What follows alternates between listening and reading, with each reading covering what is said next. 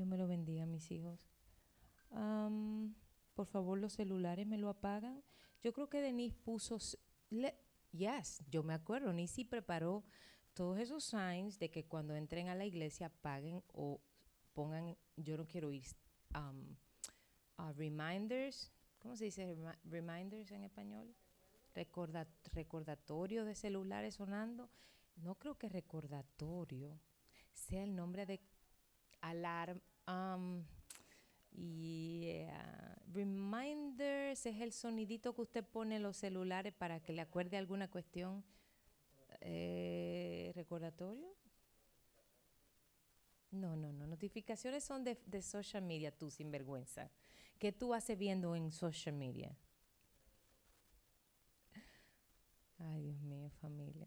Muy bien. Entonces, estamos en tres tem- dos temas distintos, los viernes y los domingos. Los domingos, am, pues le voy a estar dando ciertas cosas más teológicas y los viernes, pues son guerra espiritual, que ahí es con piña con moña en el cumpleaños ñoña, ¿verdad? Tengo algunos anuncios, pero no tengo ganas de hacerlo.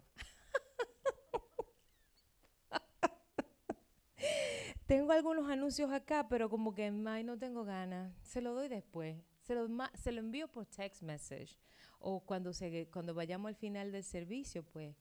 Um, so toma tú esto y ponlo por ahí, hija. Y acuérdame que hay que dar anuncio al final. Ay, qué triste. Muy bien, entonces, estuvimos estudiando el domingo pasado, ¿qué se acuerdan? ¿Saben qué? Capítulo 24 y 25 es como cuando usted dice Daniel 9 o Daniel 12. O sea, ahí, por ejemplo, um, versos y ep- este, capítulos en la palabra que, que tú decir 20 Mateo 24, Lucas 21, ya tú sabes que son las profecías de Jesús. Sea, eso no fue un profeta lleno del Espíritu, no, no, eso fue el Hijo de Dios, eso fue Dios encarnado en la tierra, fue el verbo hecho carne. Y yo sé que me tienen preguntas, ya ya tiene, Anthony tiene, am, y creo que Gri o CJ tienen, entraron las, las pequeñas ya, las, ¿todavía? Ok, por favor escriban mis hijas, no se les olvide. ¿Dónde están los, los, los leoncitos? Tanto por ahí. ¿Y por qué están durmiendo? Que están tan calladitos. Oh, wow. Shh, mantengámonos así. Muy bien. Ok, mis hijos. Entonces estábamos estudiando. Cuando hablamos de Mateo 24, cuando usted habla de Mateo 24 y Mateo 25, entonces usted dice, uff, profecías de los tiempos finales. Profecías de lo que va a ser todo, todos los, los tiempos escatológicos. ¿Ok? Entonces, ahorita estaba yo estudiando sola allá abajo y yo me debato, yo hablo sola conmigo misma, le pregunto al espíritu y ahí me debato y empiezo a hablar y digo, pero espérate, que si esto no fue antes, que... Y ahí estaba yo y, Diana haciéndome las trenzas o, o yo le digo, ay, dame un sobito y ella empieza ahí a sobajearme y ella me oye y ella, y ella dice, wow, yo nada más que dice, porque ella me oye debatiendo conmigo misma como si estuviéramos, bueno, pues tres gente en mí, ¿no? Nada más soy yo solita y el Espíritu de Dios. Ay, Dios, qué triste. Muy bien, entonces, estuvimos conversando el domingo pasado de una cosa que se llama principio de dolores. Principios de dolores, ¿ok? Y está en Mateo, eh, en el verso a partir del 3. Ahora, nosotros enseñamos el verso 3, porque le dije que con las profecías de Mateo 24 íbamos a ir como verso por verso, para que todo el mundo entienda y pueda, ¿verdad? Muy bien. Entonces, estudiamos lo que dice el verso 3, estudiamos lo que dice verso 4, eh, ah, yo profundicé bastante en lo que dice verso 4 de mirad que nadie os engañe. ¿Y qué dijimos? Que Jesús le dice eso a quién? A la iglesia. No se lo dice al mundo porque obviamente el mundo va a ser engañado. Jesús le dice a su iglesia, no te dejes engañar.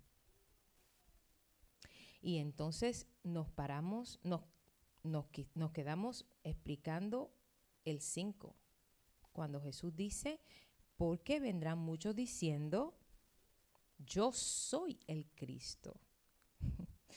y muchos que dirán, yo vengo en el nombre del Cristo. Entonces, mucha gente, van a haber dos tipos, bueno, de hecho ya los hay y estamos hablando de eso. Hay dos tipos de engañadores. Dame un segundo, hija. Hay dos tipos de engañadores en la Biblia. Este, están aquellos que dicen, yo vengo de parte del Cristo, de Jesucristo, y van a hacer muchísimas cosas, muchísimas maravillas, muchísimas cosas.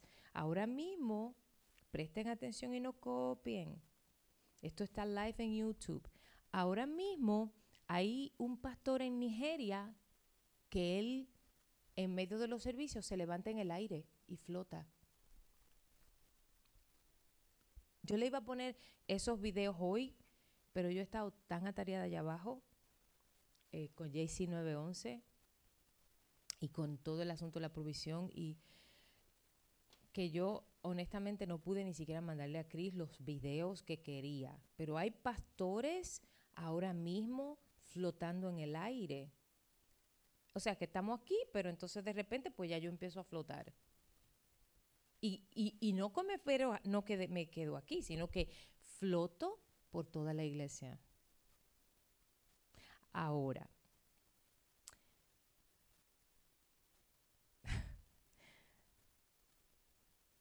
puede ser, ahí, ahí sí voy a, le voy a preguntar, ¿puede ser o no eso de Dios flotar?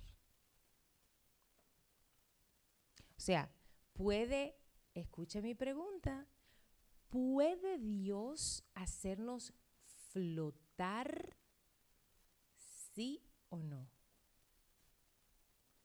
¿Y dónde me lo muestran en la Biblia? Porque es que ustedes dicen, pues sí, pues claro, pues Dios puede hacer lo que le dé la gana, Él puede hacerlo todo. Ahora, ¿dónde está en la palabra? ¿Cómo lo muestro en la palabra? Porque es que si no está en la palabra, si no está implícito o explícito en la palabra, entonces ¿qué es? ¿Es una falsa doctrina? Porque este es el manual de la vida de un hijo de Dios, este es el manual, la palabra, ¿sí? Entonces, ¿puede un cristiano flotar en el aire o no? Diga, a ver, a ver, no, no hay mucho tiempo, tengo mucho que abarcar y no quiero ministrar más de una hora y quince minutos porque mi garganta está muy afectada. Dime, don Antonio. En la Biblia Jesucristo ascendió al cielo y Elijah, Elijah fue recogido. Un minuto, en español eso no se entiende. ¿Cómo se dice la ya en español? Elías, hijo Elías. Fue recogido en una carroza. ¿En una carroza? Oh, ¿Tú estás seguro? ¿Eso es lo que dice la palabra? No, se le quita, dice Jesús, a la palabra qué? Ni un punto, ni una tilde, ni nada se le quita a la palabra. Entonces, si tú le pones al carro de fuego que recogió a Elías, carroza, ya estás haciendo una falsa doctrina. Miren qué delicadeza hay con la escritura de Dios. No está muy bien. Entonces, fueron carros de fuego, solo, flotando. ¿Qué dice? ¿Un carro de qué con fuego? Caballos. Caballos. Pero este pastor no es que vienen carros de fuego para recogerlo, ni tampoco están en el monte de los olivos, porque ya va a subir al tercer cielo como Jesucristo. Esto es un pastor en Nigeria, donde en medio del servicio, pues él flota. Y, camina, y, flota parado y, y, adiós, flotando como en todo. ¿Mm? ¿Puede el Espíritu Santo eso hacerlo, sí o no? Ok, dime, don Antonio. No, porque eso es just like exhibitionism. ¿Tú crees? Ajá, eso me gustó. Dime, Leslie. Dios puede ser lo que sea. Ahora, hay muchos pastores que, que se hacen decir que son hijos de Dios, pero se mueven tanto eh, como hemos aprendido en las brujerías, las hechicerías. Y eso, eso para mostrar que él flota, eso no es, eso no es humildad, eso, es para llamar atención, para que sea él conocido como un Dios o que él tiene el poder de Dios o eso está bien fuera de orden. Es- eso me, recuerda a los, a los magos esos que vemos en las televisiones que salían antes, que flotaban ellos y la gente hacía, ¡Ah! wow, el poder que tiene ese hombre. Eso es lo que me recuerda. ¿Quién más quiere decir algo? ¿Quién más levantó la mano? No me, no me acuerdo quién más levantó. Dígame, Don Teo, por favor, el micrófono. ¿Quién, ¿Alguien más aparte de Don Teo? ¿Mm? Yes, dígame, Don Teo. Eso lo hacen, son, este, ¿cómo se llama la palabra? Exhi- exhibición- exhibicionismo. Eh, porque eso también hacen los magos. Ahí vamos con la palabra. Yes, yes, Joa. Alguien pase el micrófono a por favor.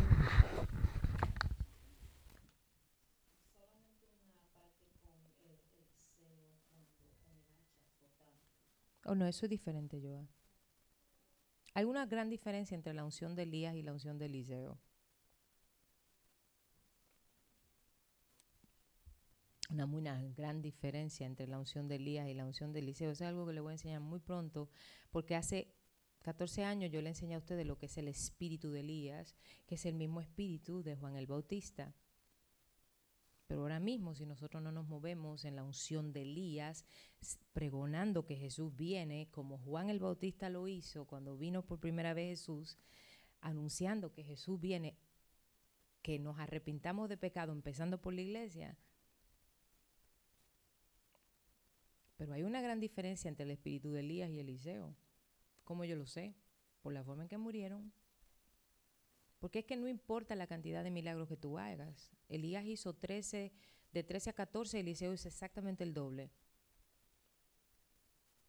Sin embargo, Elías no vio muerte, no vio corrupción. Eliseo murió de una enfermedad. Elías dejó hijos espirituales, Eliseo no. Es una gran diferencia. Entonces no es lo mismo hacer flotar un hacha que tú irte en un carro de fuego flotando en el aire hasta el tercer cielo. No es lo mismo. ¿Mm? Dime, dime, alguien que le dé el micrófono a Fior, por favor.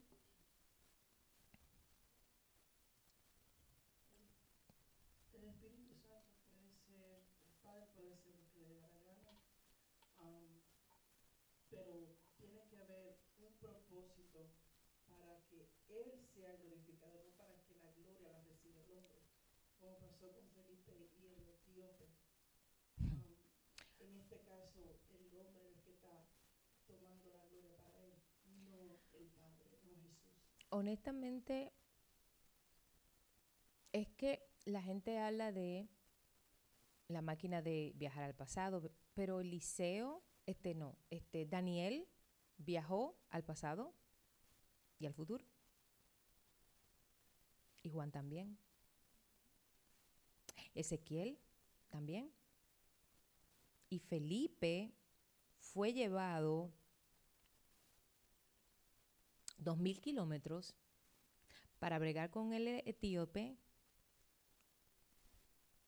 Y después que terminó con el etíope, Dios lo llevó 65 millas más a otra ciudad para bregar con otra gente. Entonces el Espíritu Santo hace lo que le da la gana, pero lo hace para glorificar a Jesucristo. No por exhibicionismo, porque ¿qué? Podemos hacer de todo, pero no todo edifica. Entonces la iglesia quiere un Dios en el pastor. Y eso al hombre carnal le gusta. Le gusta ser idolatrado, le gusta ser idiosado, le gusta ser alabado. Y hay que tener temor de, Dios para eso. Y les recuerdo que son los magos, como dijo Don Teo, los que levitan. Eso se llama levitar. Eso lo hacen los satanistas de alto rango. Lo hacen los brujos, los hechiceros, los magos, levitan en el aire y meditan en el aire flotando. Entonces, me parece a mí que ese pastor pues tiene a todo menos al Espíritu de Dios. Porque ¿qué yo gano aquí con levitar? Dígame, ver, a ver, ¿qué- ¿qué yo gano aquí? Ahora, si usted me dice que yo eh, estoy en el Espíritu como Felipe y voy a, a México para hacer algo que el Espíritu me da para que Jesús sea exaltado, es otra cosa. Ir en el Espíritu estoy hablando. En oración, en ayuno, hasta en sueño nos puede usar el Señor. Pero muy distinto a yo pararme aquí ponerme a levitar. ¿Qué? Díganme en qué edifica eso a la iglesia de Jesucristo. En nada. No lo edifica en nada. Porque la fe es. Y por oír entra la fe. Y la fe no necesita, dice mi palabra, dice mi Biblia. ¿A dónde que lo dice? Que dice que es pues la fe, la certeza de lo que no se espera y la convicción de lo que no se ve. Es decir, la fe no es por lo que tú ves, ni por lo que tú creas, ni por lo que tú sientas. Es porque es, es- es tu espíritu, es tu corazón con Dios. Tú no necesitas saber, tú no necesitas ver a Jesucristo como tú estás viendo aquí, se están viendo ustedes, porque es el espíritu. Denis me decía algo muy interesante anoche, me decía, la gente nunca va a entendernos como iglesia, como amados, como pueblo de Dios. Eh, porque honestamente, más, mira, tú dices ahora mismo, miren el poder que tiene un pastor, tú dices ahora mismo, vámonos a levantar a Visión de Águila en Pensilvania. Y ella, que tiene casa, un buen trabajo, dos hijos, me dijo, ma, y yo hago así, digo, vámonos, cojo mi maleta y me voy. Y yo le dije, es por eso que nos llaman locos, nos llaman secta, nos llaman, nos llaman de todo. Pero es que si ustedes se lo llevan a los cuatro evangelios y después se leen los primeros ocho capítulos del libro de los hechos, esa era la manera en que vivía la iglesia. Esa era la manera en que vivía la iglesia de Jesús. Todos compartían todas las cosas.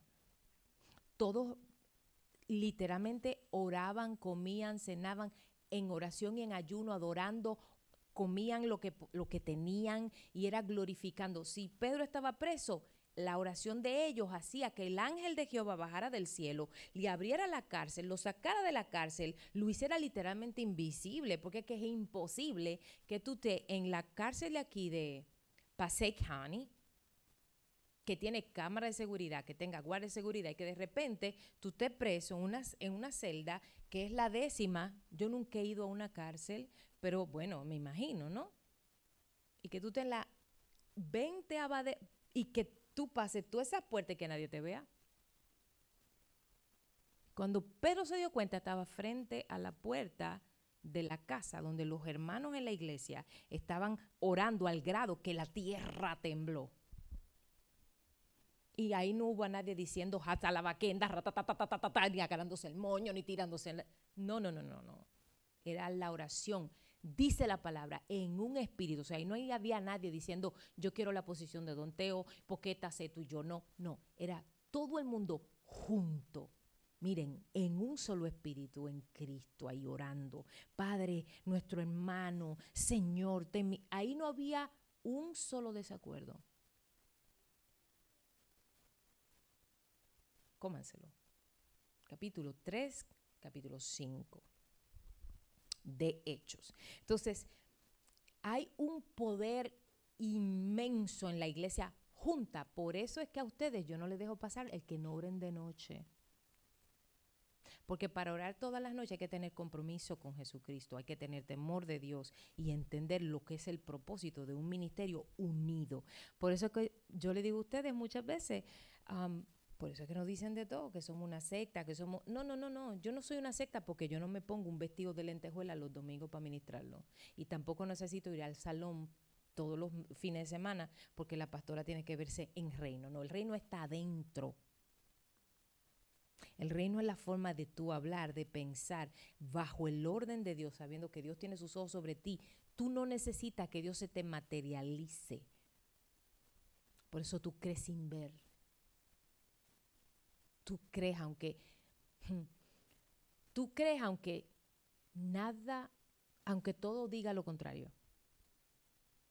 Tú crees aunque todo el mundo te rechace. Tú crees aunque todo el mundo te vitupere. Tú crees aunque todo el mundo te dé la espalda. Tú crees aunque tú te enfermo. Tú crees aunque tú no tengas dinero. Tú crees, tú crees y tú crees. Y es el creer, es esa fe lo que mueve a Dios bajo una obediencia en la que tú vivas. Y entre la obediencia está mucho, muchísimo las oraciones. Y eso es, las oraciones de la iglesia unida es es, es que Satanás no, los ministerios que oran juntos con constancia, por más que llueva y truene y vente, Satanás no lo puede derrumbar. Puede zarandearlos, claro que sí, pero tumbarlos no puede. Eso es lo que levanta un ministerio, eso es lo que levanta un pastor en santidad, no es la cantidad de gente, es la santidad de la iglesia es la santidad del manto de la iglesia, que no la da el pastor. La santidad del manto la mantiene el pastor. Pero la santidad de la iglesia como familia en la fe es un trabajo de equipo. Jesús usó 12 más cuánto? Más 70. Porque la gente cree que fueron esos 12 nada más. No, no, no, no. Cuando Jesús ascendió en el Monte de los Olivos, que se fue ya definitivamente, habían 500 personas. Y 10 días después, en el aposento alto, habían 120 nada más. ¿Y dónde estaban las otras 400 personas? Eso es triste. Entonces, um, de Leslie, ¿alguien entró? ¿Mis pequeñas entraron? Yes. Ah, CJ, dame un minuto, Josefina. Por favor, postea el link por ah, WhatsApp. Porque hay que postearlo, la gente tiene que entrar a ver. Yes, dímeles. CJ. Mi amor, Dios te me bendiga, hija. Buenas noches, mi pastora y hermanos en Cristo. Bendiciones para todos. Ya sé que me tienes preguntas, yo sé. Annie, Mi amor, mi querida, mi bella, mi preciosa. Espero en Dios que no se haya sentido mal hoy con la- el trabajo de ayer. buenas noches, pastora y hermanos en la fe. Dios los bendiga grandemente. Ah, y Xiomara, Mi amor, Dios te me bendiga, mía. bendiciones. Bien. ¿Y s- ah, Green no está ahí, José Frank? ¿No? Ok, ahorita escribe. Bueno, entonces estuvimos hablando de qué? Principio de dolores. Y vamos a seguir hablando de principio de dolores. Estamos en principio de dolores. Escuchen la palabra. Principio significa comienzo, origen, dolores. Y se acuerdan de la mujer con los dolores de parto, contracciones, ¿verdad? Entonces, le puse tres honestamente, el capítulo si- eh, 24 de Mateo es igual que el de Lucas 21, es apasionante entero. Pero vamos, vamos a ir verso por verso. Y vamos a empezar en el 6. ¿Ok? Vamos a empezar en el verso 6. Denme un minuto, necesito los ojos. Yes, la pregunta. Este es diferente. Tú mencionaste que hay dos diferentes de mentiras. Tú dijiste la primera. Dos diferentes mentiras. Sí. Está en la iglesia. Ahora tú dijiste que una persona viene. Oh, ok, sí, sí, sí. Eso es verso 5. Oye, tú, hay personas que vienen y dicen, am, yo vengo de parte de Jesucristo y usan la palabra y la tergiversan, la tuercen y las usan para sus propios beneficios.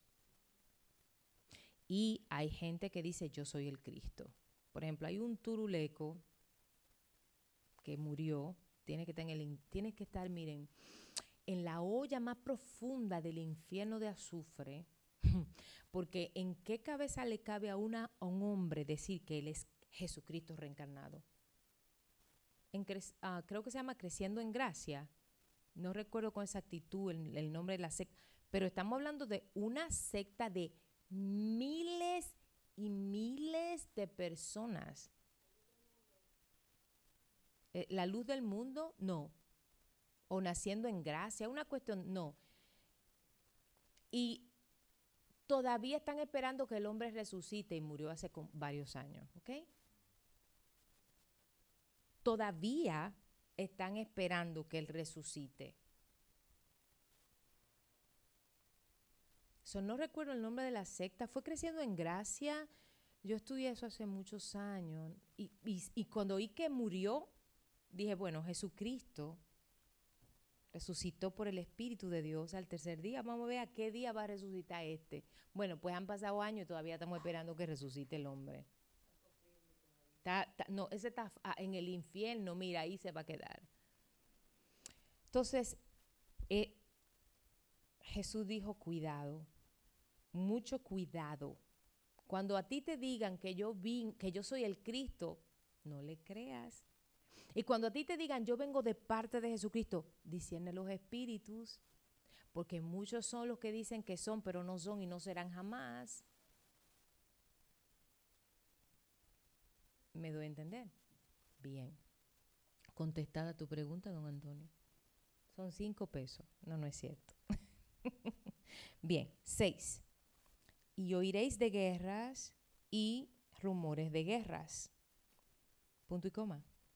Mirad que no os turbéis, coma, porque es necesario que todo esto acontezca. Punto y coma, pero aún no es el fin. Volvamos, repitamos. Oiréis de guerra, uno. ¿Ven? Oiréis de guerra, uno. Y de rumores de guerra, dos. ¿Ok? Mirad que no os, no os turbéis, tres. Porque es necesario que todo esto acontezca, cuatro. Punto y coma. Eso- esos puntos y coma de Jesús eran, son fantásticos. Pero no es el fin. No es el fin. Ahora, vamos a empezar ahora a discernir. Recuerden que la palabra se discierne, se estudia, se escudriña. Y escudriñar no es buscar en Google, ¿ok? Eso no es escudriñar, es buscar en Google y coger una enseñanza de Google y cambiarle dos o tres letras y decir que es tuya. No, eso no es una revelación. Eso es tú copiar y plagiar. Entonces, comenzamos por guerras. Ok. Empezamos por guerra, right? Dos. Rumores, right? Hijo, necesito papel. Ya escribí esto mal. No quiero ensuciarme los dedos. Gracias, mi hijo. Ok. Empezamos por guerras. Gue, gue, oh, minuto. Guerras. Rumores de guerra. Miren qué específico es Jesús. ¿Mm? Entonces, pregunta. Vamos, tienen, lo- no pierdan mucho tiempo en contestarme mis hijos, porque hay muchas cosas que hay que ministrar y no quiero durar más de hora y quince, ¿ok? Fíjense, Jesús nos dice va a haber una guerra, porque la palabra necesitamos que discernirla. Jesús nos dice va a haber una guerra, se va a armar la tercera guerra mundial. Jesús dijo va a haber guerras, plural. Y no dice una, dos, tres, dice va a haber guerras. ¿Mm? Y después dice, también va a haber rumores de guerra. Son cosas distintas. ¿Ok? Denme un ejemplo de una guerra actual en el mundo. Guerra, guerra, guerra. No que se comenta, no sé qué dice, no, no. Guerra. Ahí está. Putin con Ucrania. ¿Cierto? Y no me voy a meter mucho ahí todavía para que después no nos cancelen el video, porque van dos veces que nos lo cancelan. Y si nos dan otro strike, nos cortan el canal. Eh, esto se va a poner muy duro para nosotros, familia. Para el que realmente quiere servirle a Jesús y es pastor como esta, es- esta negrita linda y sabrosonga aquí. Y más yo, que yo no tengo miedo para hablar. Si me mataron, me voy con Cristo, porque a mí la muerte me es ganancia, igual que a usted. So, nunca usted que tiene identidad y sabe quién le dio a usted salvación, le tenga miedo a la muerte. Porque si usted vive en obediencia, usted sabe que morir es pasar del plano allá arriba directo.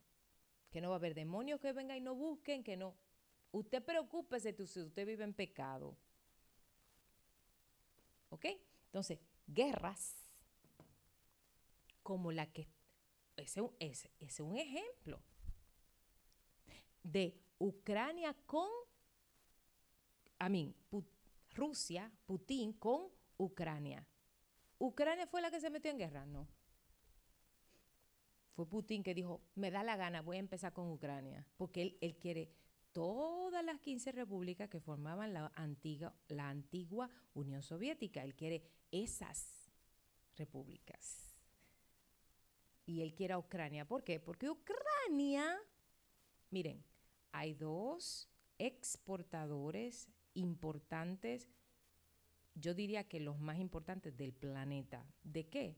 Yo se lo he explicado muchas veces, de granos, de trigo, ah, maíz, cebada y todos los, fertilizantes que se usan para la agricultura en el planeta completo. Entonces, ¿qué sucede cuando no hay fertilizantes para la agricultura? No hay cómo matar las plagas. No hay como ni siquiera matar, prevenir. Y ya Putin tiene en febrero, este mes, un año que invadió a Ucrania. Y la ha, 30 minutos, Señor Jesús, la ha desgranado en pedazos, en cantos, como decimos en Puerto Rico. La ha desgranado, miren, pero el presidente de Ucrania, Zelensky, mira, que tanto se burlaron, que había sido un comediante, que no sé qué, pero mira, Ronald Reagan fue un actor y fue un presidente de Estados Unidos. ¿Me doy a entender? Y ese hombre Zelensky, mira, y está que la Unión Europea, la OTAN, Estados Unidos están apoyando, respaldando, enviando. Eso es un ejemplo de una, una guerra. Y Jesús dijo guerras. So, sabrá Dios cuántas guerras nos tocarán a nosotros ver. Y mientras tanto la iglesia aquí, orando, unida, intercediendo. Algo que el Espíritu Santo me ha puesto mucha urgencia en estos días es, um, si tienes algo contra alguien, sánalo ya, pero rápido. Y yo, pero ¿qué es lo que está? Y eso es, por ejemplo, eh, orando en medio de mis ayunos y quizá yo cubriéndolo a usted y el Espíritu Santo me dice, busca, busca en tu corazón, rápido, perdona, no tengas, te- está en paz con Dios y con los hombres. Rápido. Y yo, oh my God, algo pasa tan serio que Él me dice, cual- y yo busco, que a quién, a quién, a quién, y busco en mi interior y perdono y perdono y me doy a entender. Entonces, hay una urgencia en el espíritu por santidad, hay una urgencia por perdón, hay una urgencia por, por, por que Jesús se ha mostrado, por una iglesia santa. Por ejemplo, me estaba contando Josefina ayer, o era hoy, no sé. Ah, no, o era, no, Denise anoche. Oh, sí, porque sí. me- ah, yo no sé cómo, Denise y yo hablamos tres horas anoche. Y hablábamos ella y yo, y ella me decía, pero ma, pero tú no te acuerdas de fulano de tal, pastor fulano de tal, bailando bachata. Y yo, ¿qué?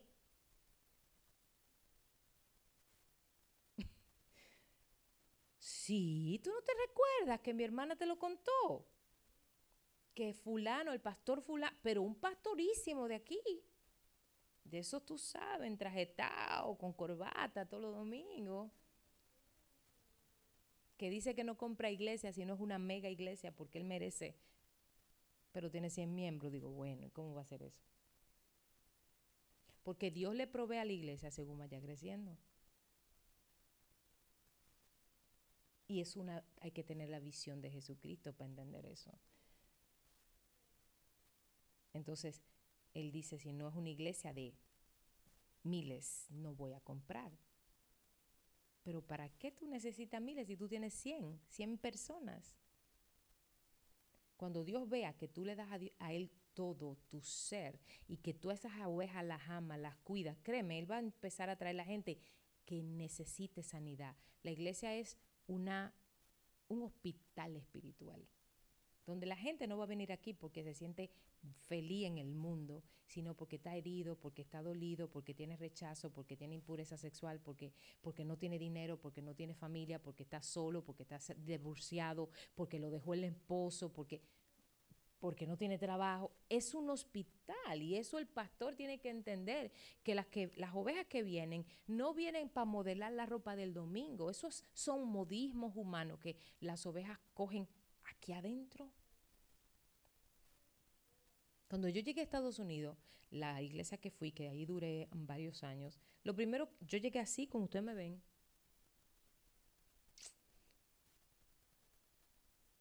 Cuando al mes el pastor me dijo, ah, eh, lleno del Espíritu, me dijo, el Espíritu Santo me ha dicho que tú seas líder aquí. Y yo acababa de llegar, yo no conocía a nadie. Y lo primero que la pastora me dijo fue, tú no puedes venir aquí en pantalón. Y mis pantalones no son matemáticos. Yo nunca he usado pantalones matemáticos. ¿Saben cuáles son esos? Que hay que untarse vaselina para ponérselo de tan apretados que son. Miren, miren, usted le hace así, miren. Doña Carmen dice que los ayunos a mí me van a hacer desaparecer. No lo digan duro, que doña Josefa lo oye allí y tengo problemas. ¿Ok? Cállese, Nadie le dijo a usted que usted no, chiquitica, callecita. Ya me está mirando feo la chiquitica, que es culpa tuya, Josefina. ¿Ven? Entonces, esos son modismos de la iglesia. Por eso a mí no me importa, miren, a mí no me importa si usted viene en pijama, con la greña así. Lo importante es que usted, que es un alma, llegue. A mí no me importa que usted venga hediondo del trabajo, llegue. Don Nelson me está mirando feo, yo me siento herida. Está cansadito. ¿Ven? Porque esto es un hospital y el- la, la persona que llega necesita recibir del pastor qué? El amor, la bienvenida. La- el papá, o como yo le digo mucho a mis pequeños, el papá o cuando lo necesiten, o necesita recibir ese, y tiene que ser genuino, porque le digo una cosa, muchas veces como ovejas, porque yo soy oveja, yo tengo un padre espiritual, que no se ocupa de mí, pero lo tengo. No es como yo con ustedes. Yo tengo ahora mismo un año que no sé de nada en mi padre espiritual, está en Puerto Rico. Entonces, aunque lo amo y oro por él todos los días, pero, fíjense, muchas veces ustedes dicen que yo hago, mi bello don Nelson, que lo dijo frente a todos. Yo a veces digo, ¿qué yo hago aquí si yo no estoy aprendiendo? ¿Qué es lo que lo ata aquí? Soy yo. Soy yo. Eh, es, es que yo le digo, cuando se acaba el servicio, yo tengo una costumbre que ustedes la pueden verla, miren la ven, lo primero que yo vi, donde lo- los dos estos chiquitines aquí. Y después yo voy caminando ahí y comienzan los niños, porque los niños me- quieren mucho, me aman, me besan, me abrazan, me jalan, me, ¿verdad? Y después, lo que es lo próximo, yo voy directamente donde Don Nelson. ¿Y que yo le digo? Reciba la unción. ¿Qué yo hago? Lo abrazo y me le así. ¿Ven? Y después voy y voy hablando. Eso es lo que va haciendo ese lazo. Y ese es el amor de Dios fluyendo ahí. Y tú dices, yo no entiendo, pero Dios mío, si yo me voy, mi pastora, que cuando uno de ustedes no viene, tan pronto el servicio se acaba, ustedes reciben esa llamada o ese mensaje mío. Mi hijo, ¿qué te pasó? A don Nelson yo lo llamo, le digo, usted me fue infiel hoy. y siempre yo veo que no me llega alguien y yo, ese es mi deber delante de Jesús. La necesidad me es impuesta. No es algo porque me dan un cheque o por... No, es algo en el espíritu que yo no puedo decir, párate Espíritu Santo. Es algo, por eso, eso es lo que es la verdadera llamamiento, la, verdadera, el verdadero, la verdadera vocación pastoral. Una responsabilidad de, tienen comida, están enfermitos, tienen problemas. Eso es, esa es mi función. ¿Ven? Entonces, los rumores de guerras. Pueden decirme, yo puedo decirle ahora 10 rumores de guerra, pero quiero que ustedes me lo digan. Ah, Nadie está escribiéndome ahí, mis pequeñas. Oh, go ahead. Suleimi, Mi amor, bella mía. ella dice, buenas tardes mi pastora hermosa, bendiciones para todos y todas. bendiga, mi corazón. Y Grilly, Mi amor, estaba preguntando por ti, mi tuki tuki. buenas tardes, bendiciones. Bien, rumores de guerras. ¿Cuáles son los rumores de guerra? Les voy a decir esto, se lo dije, se lo he dicho ya varias veces. Y Don Teo ha tenido ya, ¿en qué, Don Teo? Una o dos semanas, varios sueños con la misma cosa. Miren, ahora mismo China, ay Señor, que no nos, que no, por favor, que no nos ah, censuren el bendito video. China ha violado todo el espacio aéreo de Taiwán, todo el espacio marítimo de Taiwán.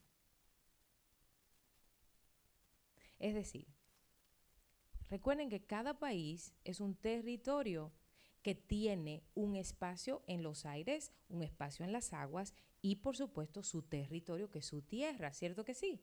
Por ejemplo, cuando yo me acuerdo cuando yo trabajaba en, Santo Domingo, yo me comunicaba con los capitanes de los aviones y por radio. Y ellos me decían, Itza, ya salí del territorio dominicano y entré. Literalmente, al dos, cinco minutos de haber despegado, ya entraban en territorio norteamericano. So, el espacio aéreo de cada nación depende de qué? De el- lo que la, de la, el poderío, el la potencia que tenga la nación. So, miren qué poder tiene esta, yo amo este país, que tiene este país que salían de Santo Domingo a los cinco minutos de vuelo ya estaban en territorio americano y faltaban tres horas y media para llegar aquí. ¿Ven? Bien, hasta ahí me entendieron. Cuando un país entra y viola, entra, por ejemplo, al espacio aéreo de otra nación, está violando tratados internacionales. Un avión, por ejemplo, dígame un enemigo de Estados Unidos, Pakistán, o quizá no Pakistán, pero ah, Afganistán, de donde salieron los, soldados, el Army, y es hace, ¿qué? ¿Dos años ya hace de eso? Es un error garrafal, mi Jesús, pero bueno. Dos años. Si aquí entrara al aquí, encima, por ejemplo, de Nueva York, y de repente aparece un avión de Afganistán, ha violado el espacio norteamericano, por lo tanto, Estados Unidos tiene todo el derecho de derribar ese avión como le dé la gana. Igual por el, aire- por el mar que eso fue lo que pasó con los globitos famosos que, que tampoco podemos decir porque nos cortan los videos. Los globitos esos que estaban volando por el viento, según, tú sabes, según el país de lo, del dragón. ¿Saben cuál es el país del dragón, cierto? Todo el mundo sabe, ¿verdad? Muy bien. Entonces, mire, es que hay que hablar en clave, familia. China ha violado absolutamente todo el espacio aéreo y marítimo de Taiwán. La tiene rodeada por aire y por agua. Y Estados Unidos y la OTAN mirando. Pero ¿qué sucede? ¿Qué sucede? Que nosotros estamos en una burbuja donde aquí la noticia verdadera no se oye, no se ve, no se escucha. Entonces tú tienes que irte a países europeos, tú tienes que irte a países latinoamericanos para escuchar lo que verdaderamente está pasando acá. ¿Sí? Entonces, en el momento que China le tire un misil, Emma, un misil no, una, una bombita chiquitita, un petardito de esos que se usan en Navidad, que se tiran y hace ¡puff! En el momento que China le tire un petardito que se llaman, en Santo Domingo le dicen gallito, ¿por qué? Yo no sé. Son chiquititos y tú lo explotas y hacen y suenan ¡pum! Pero no hacen nada, eso, eso sonan nomás. ¿Lo han visto todos? Pues claro. Bueno, en el momento en que Xi Jinping le tire a Taiwán un gallito de eso, se arma una guerra a nivel global. ¿Sí? ¿Por qué? Porque es que hay demasiado poder tecnológico en Taiwán que es más pequeña que nuestro estado New Jersey. New Jersey es el estado más pequeño de Estados Unidos. ¿Ok? Entonces, hay demasiado, es el poder más grande tecnológico de todo el planeta que hay en Taiwán. Y es por eso que todas las naciones, Estados Unidos y la OTAN, los protege, pero está protegiendo ¿qué? Sus intereses económicos, sus intereses que tecnológicos. Y es por eso que Xi Jinping lo quiere.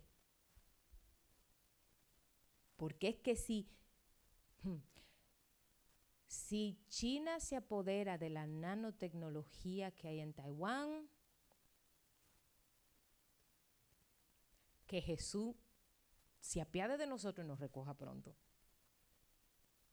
Porque es que Taiwán representa el 85% de la nanotecnología del planeta y de toda la nanotecnología. Y la tecnología abarca muchas cosas.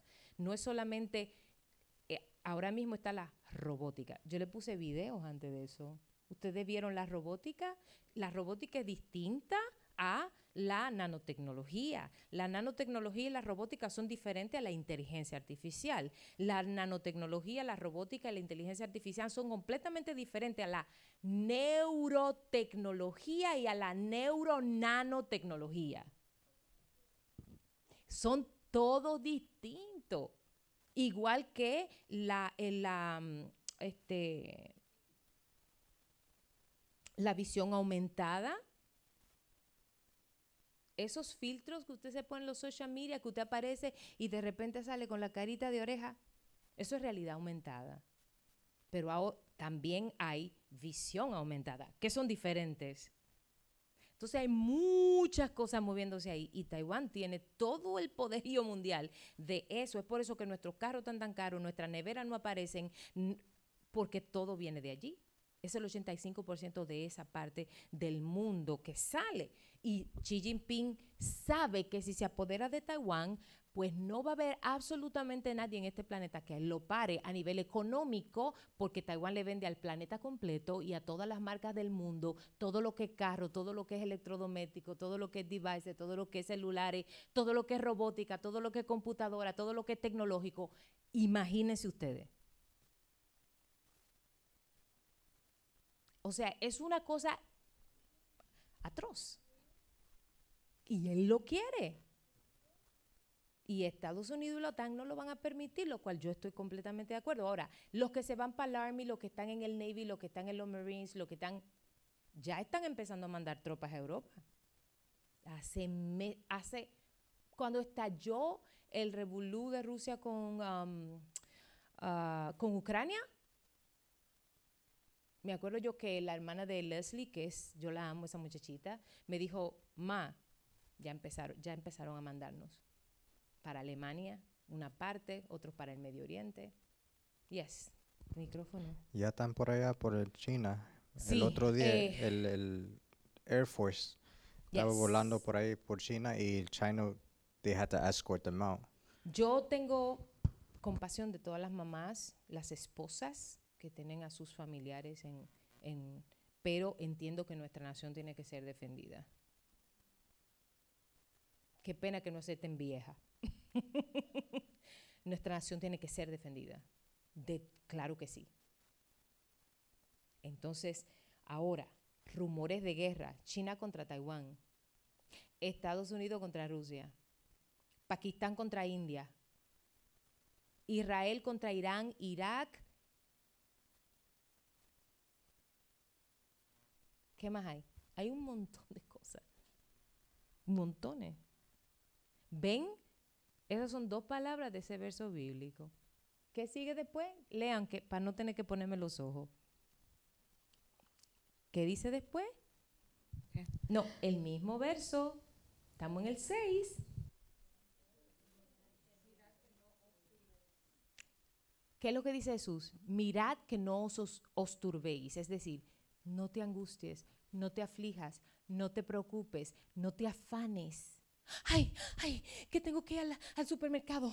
Ay, a comprar más huevo porque el, eh, ahorita van a poner el cartón de huevo en nuestro país. ¿Está a cuántos dólares? ¿12, 13, 14 dólares? Así está. Es decir, que en un año Estados Unidos pasó de tener un cartón de huevo a dos, de 3 dólares a 12. Se llama inflación. Eso no es nada para lo que viene. Ustedes saben que hay tres niveles. Está la escasez, está la inflación y luego está qué? La recesión. Y después viene la depresión, que fue lo que pasó aquí en los años 30. La Gran Depresión se le conoce en Estados Unidos. Y les recuerdo también que si Estados Unidos estornuda, se lo dije el domingo, el, el- el viernes, se lo voy a repetir. Si Estados Unidos estornuda, todos los países latinoamericanos se enferman de la pandemia que hay global.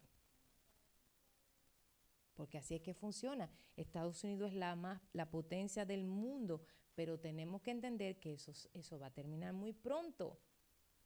¿Que vamos a dejar de existir? Pues claro que no. Porque la gente cree que Estados Unidos po- podría, poder, por ejemplo, en el caso deje de ser la potencia mundial, se va a desaparecer Estados Unidos. Claro que no. Pero por supuesto que no.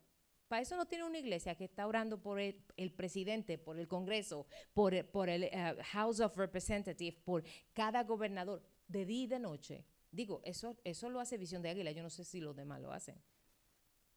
Porque la iglesia no, o- no dice Pablo. ¿Y dónde que lo dice? Orad por vuestros gobernantes. A mí se me olvidó. ¿Dónde que lo dice? ¿Ah? ¿A dónde que lo dice? ¿No? Oren. Oren. Eso es lo- en pocas palabras, oren por los presidentes, oren por los, por los que están en posición de gobierno, oren por los vicepresidentes, oren. Eso es lo que dice Pablo. ¿No se acuerdan dónde que está? Qué triste. En Romanos 13. Nos manda a sujetarnos a las leyes y nos manda a sujetarnos, pero también nos manda ¿qué? a orar. Ahora, rumores de guerra. Y Jesús dice, y van a ver todo esto, no se angustien, no se preocupen. Ay, que no hay pan. Y no es Jehová tu proveedor. Olvídate que la simiente de Jehová no mendiga pan.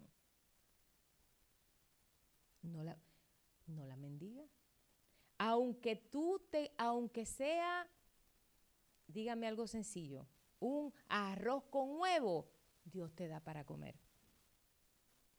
Que la simiente del Padre no mendiga pan. ¿Ok? So, no se afanen.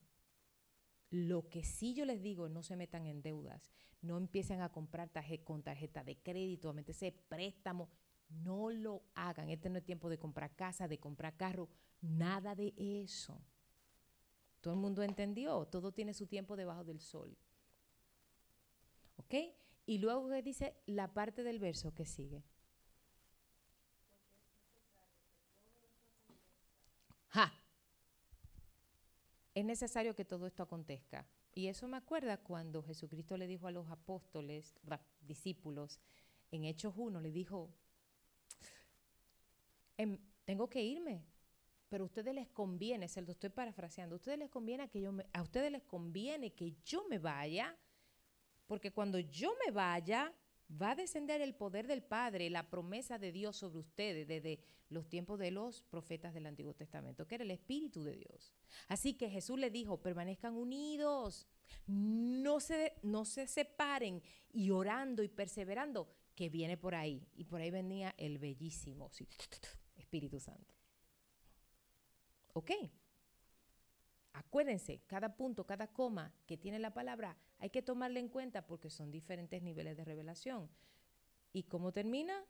Pero no es el fin. O sea que ahora es que, ahora es que, es como cuando, por ejemplo, usted, usted, usted está, qué sé yo, en su casa y de repente usted oye una canción, vamos a suponer que le guste mucho, dígame una canción. Ay, no me digan sumérgeme, por favor. No.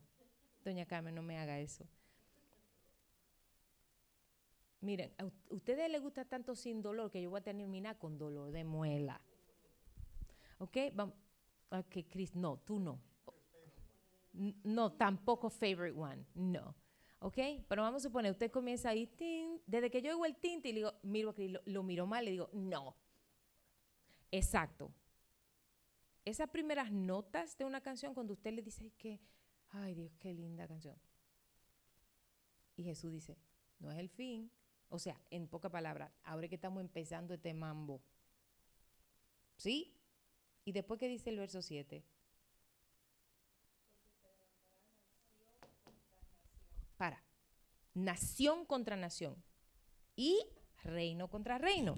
Ahí volvemos otra vez. Nación contra nación. Ujú. Y Jesús vuelve y dice, y reino contra reino. Ahora, yo le expliqué hace un tiempo lo que era la diferencia que había entre, oh God, la diferencia que había entre una nación y un reino. Se lo acabo de decir. ¿Quién me, quién me dice? Una nación es distinta a un reino. Por ejemplo, ¿Estados Unidos es una nación o es un reino? ¿Estás seguro? ¿Están seguros? Mm, veamos. Mi amado Estados Unidos, USA. all right? Vamos a ver. Vamos a ver si es un reino o es una nación. No pueden hablar tan rápido, mediten. Ok, ¿cuántos estados, de, ¿cuántos estados tiene Estados Unidos?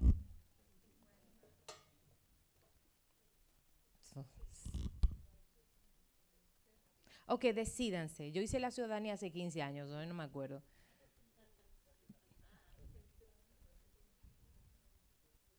¿Cuántos son? Ok. Ajá. ¿Cuán- Ok, ok, ok, ya. Exacto. En realidad son 52 familias. Ahora.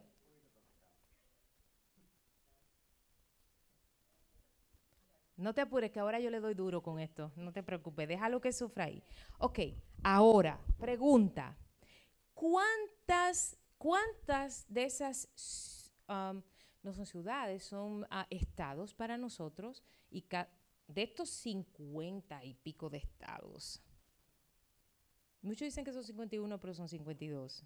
Ok, pero ahora no le voy a adelantar porque le doy la respuesta. Pero de esos 52, es- de esos 52 este, mm, estados que tenemos, ¿cuántos hay actualmente dentro de este territorio? Ahí va. ¡Boom!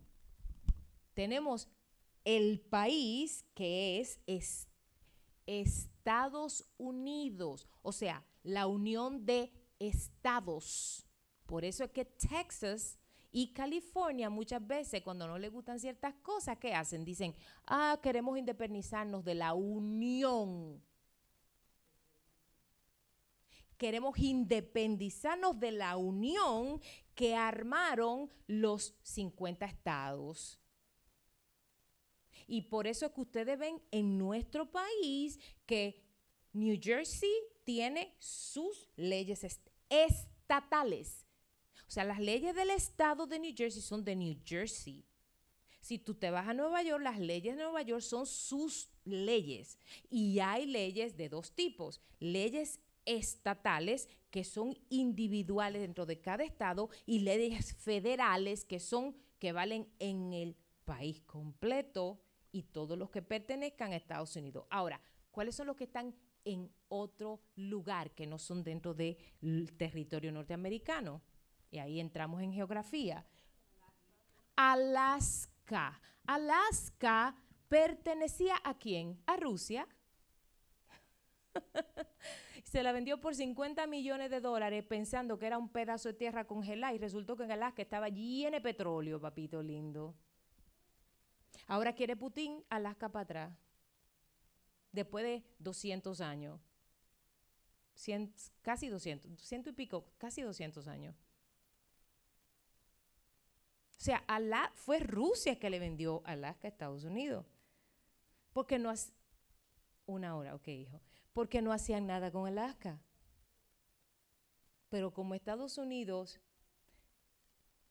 tiene que visión y dijo, "Mm", le pagó el dinerito y empezaron a qué? A estudiar, a invertir.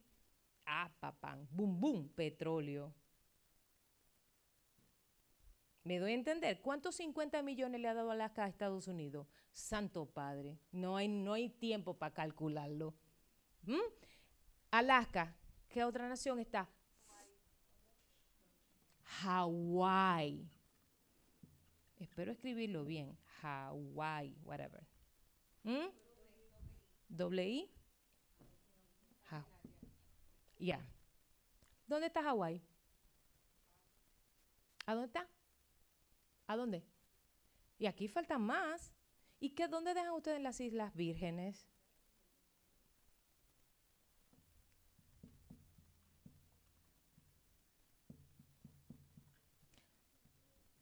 Pero aquí faltan más. ¿Y dónde está Puerto Rico? Pero aquí también faltan más. Entonces, faltan más.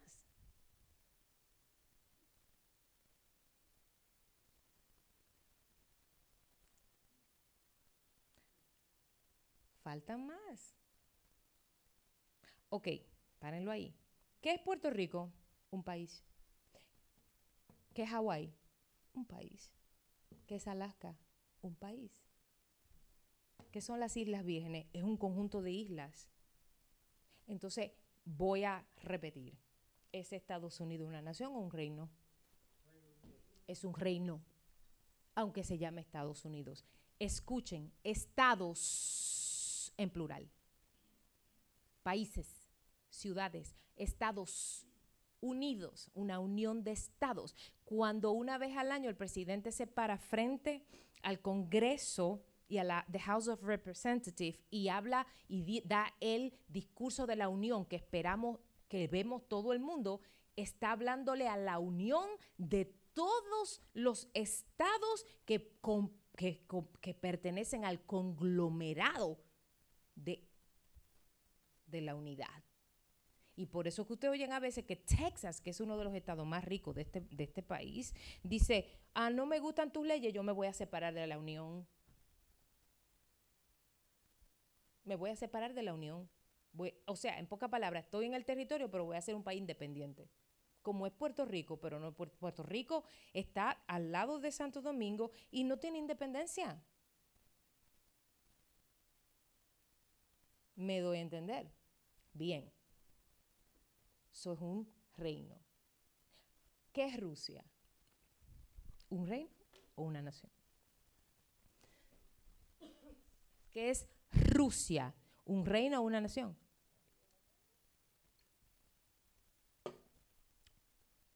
Am, bueno.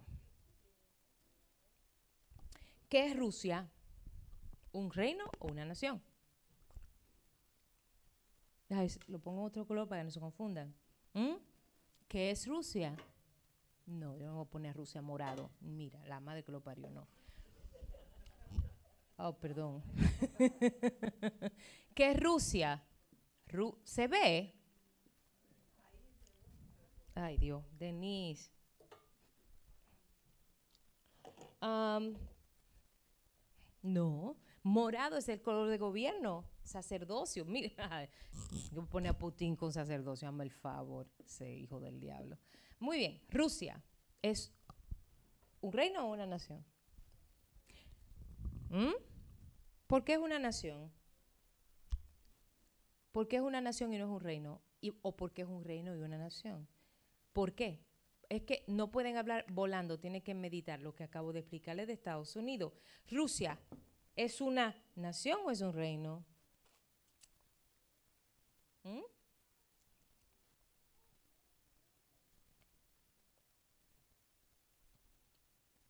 ¿No? Micrófono, por favor. Doña Carmen, dígalo usted.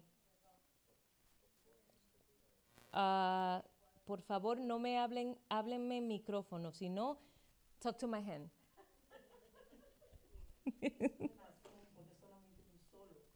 Exacto. ¿Qué es lo que Putin quiere conquistando Ucrania? Y después quiere irse a Polonia. Y después quiere irse a las otras. ¿Qué es lo que quiere? ¿Volver a ser qué? Un reino. ¿Cuándo fue un reino Rusia? Cuando era qué? ¿Cómo se llamó? Unión Soviética. ¿Y cómo se llama Estados Unidos? Estados Unidos. ¿Cómo Inglaterra es un reino o una nación? ¿Por qué, por qué Inglaterra es un reino?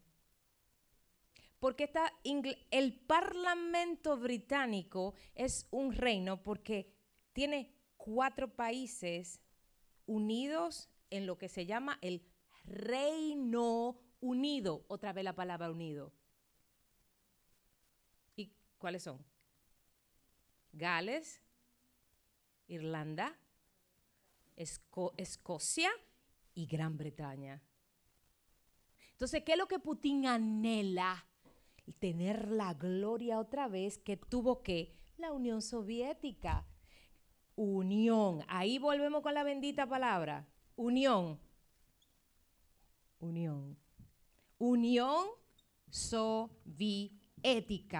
¿Y qué era lo que era la Unión Soviética? Pues Rusia con 15 repúblicas pequeñitas formaban 16 países. Y eso le daba acceso a Rusia a qué? Aparte de Europa, aparte de Asia y aparte de África. Y ahí entra Kazajistán, Pakistán, Afganistán, Ucrania, Polonia. Eso es lo que él quiere. Y por eso le dio la gana de entrar a Ucrania y comenzó por Ucrania. ¿Por qué? Porque Ucrania es el productor más grande de comida de granos del planeta. O sea, Ucrania importa y exporta granos al mundo completo, comenzando por Europa y África. Ahora mismo el pan en Europa está y en África no aparece. Todo el mundo está entendiendo. Mis amados, todo es cuestión de qué? Dinero. Todo es cuestión de poder. ¿Hay alguna pregunta? ¿Todo el mundo entendió? ¿Todo el mundo entendió? ¿Estamos entendiendo este negocio? Entonces, eso es lo que él quiere. Eso es lo que Putin quiere. La antigua Unión Soviética que se derribó, que se terminó en el 1991, cuando realmente fue en el 89 que se derrumbó, pero eh, se hizo ya legal en el 91. Ahí fue cuando todas las repúblicas se independizaron, hicieron sus propios ¿qué? gobiernos. Y ya dejó de ser la Unión Soviética y se convirtió sencillamente en su territorio Rusia. En el 89 este, se derribó el muro de Berlín.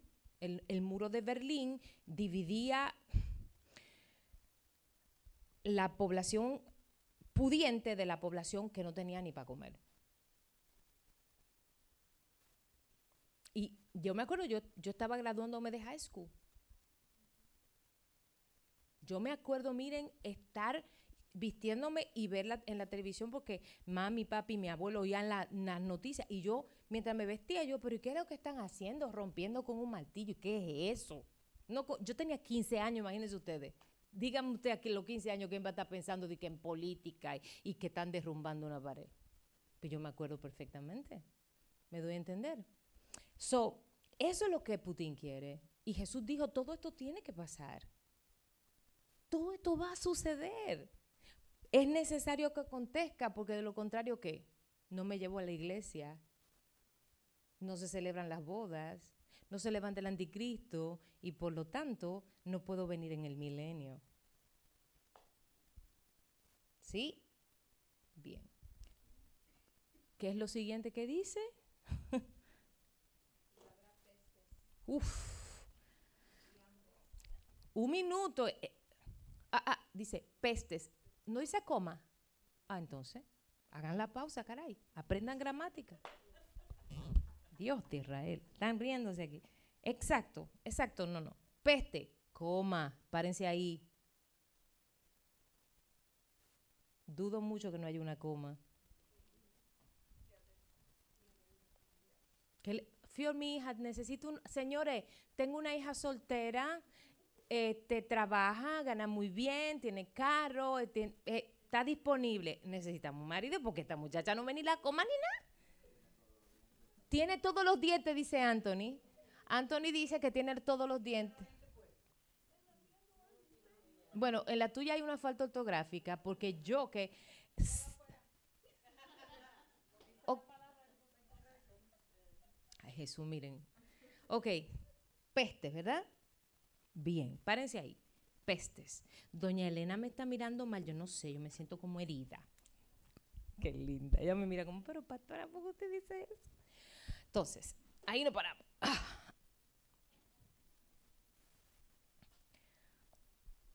Jesucristo dijo que habían una peste, dos pestes, tres pestes. Pestes. Pues claro. Y déjenme ver cómo le voy a poner esto para que pueda, tú sabes, para que hablemos inglés, nos entendamos y no nos, no nos cancelen el canal en YouTube. Cuando la palabra Jesús habla de pestes, habla de epidemias de todo tipo y a todo, o sea, no solamente al hombre, sino a los animales. Ustedes nunca han visto los perros. Hay una peste chincha o hay una peste de pulga, de garrapata. Son epidemias y entran de, lo, que, que es las pestes. ¿Mm? Entonces, cuando se refiere al hombre, habla de que habla de una enfermedad, habla de una infección contagiosa, habla de algo que se riega en el aire. Y de eso se trata, pues, la enfermedad global que ha acontecido en los últimos tres años, ¿no? Hasta aquí me entendieron, ¿sí? Pero eso no solamente toca al hombre, eso toca también, ustedes no han escuchado, ay, yo no sé nada de, de farm, de, de, eh, un, por ejemplo, aquí había una escasez de pollo hace unos meses grandísimo porque los pollos estaban todos infectados de una enfermedad ahí rarísima. No había pavo, no había... Ah, Goja, pues, sí.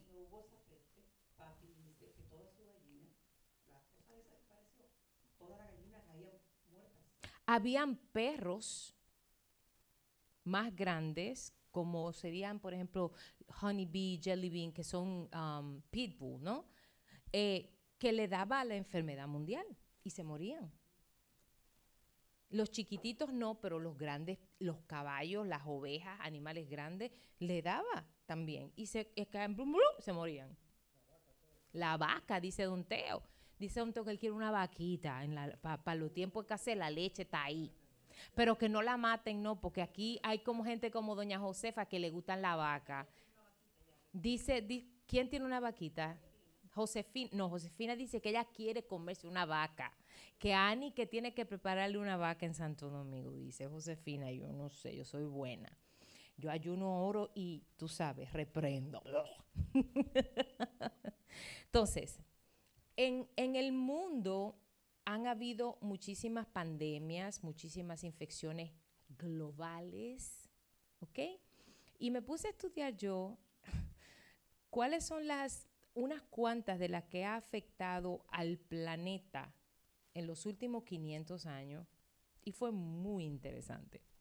Yo espero que con esto no nos corten el video. Lo primero que me apareció fue la peste negra. Y me puse a estudiar yo qué vaina era la peste negra. Miren, la peste negra fue en el siglo XIV, o sea, en los 1500. O al revés, en los 1300, estamos en el siglo XXI, no, 1500. Y más de 25 millones de personas murieron. Estamos hablando que usted no puede calcular hace 500 años que se cree que la población ni siquiera llegaba, ni siquiera llegaba a un billón. Es más, no soñaba con llegar. Y se murieron 25 millones. Es decir, que en ese tiempo se calcula que la cuarta parte de la población, de la población global murió de peste negra. La cuarta parte de la población del, planeta completo murió de esto. Entonces, ¿cómo fue que se originó? Por las pulgas de los perros. Por las pulgas de los perros, de los ratones, de los roedores.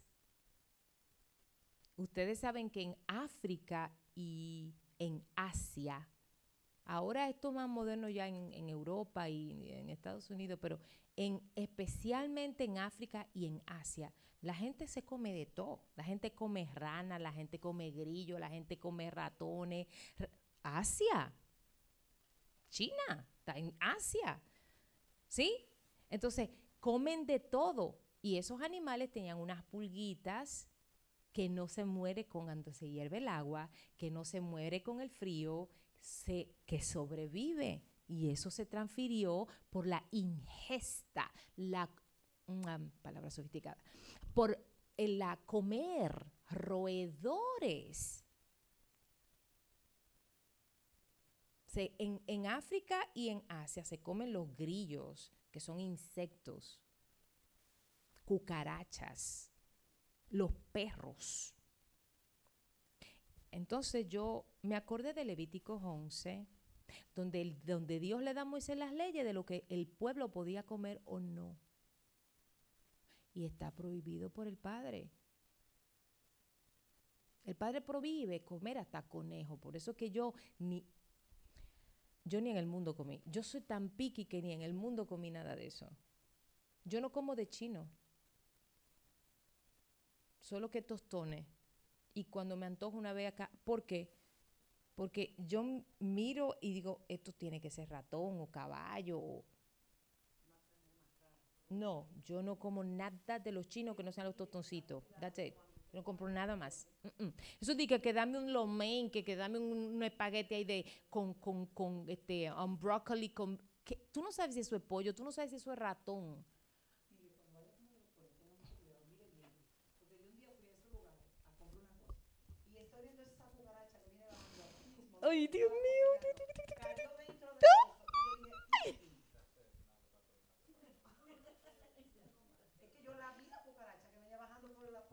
y cayó pum. Yo quiero que ustedes lean en algún momento, cuando lo sientan del Espíritu, Levítico 11, donde Dios prohíbe qué cosas comer.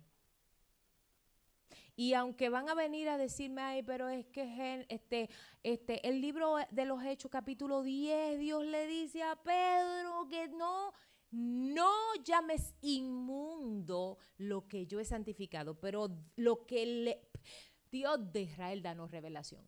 Lo que, el, lo que Jesucristo le estaba ministrando a Pedro con el lienzo que bajaba, que le mostraba caballito, aguilita, no era por animales, eran por las diferentes naciones, porque Cornelio y su familia estaban en su casa orando porque querían recibir a Jesús.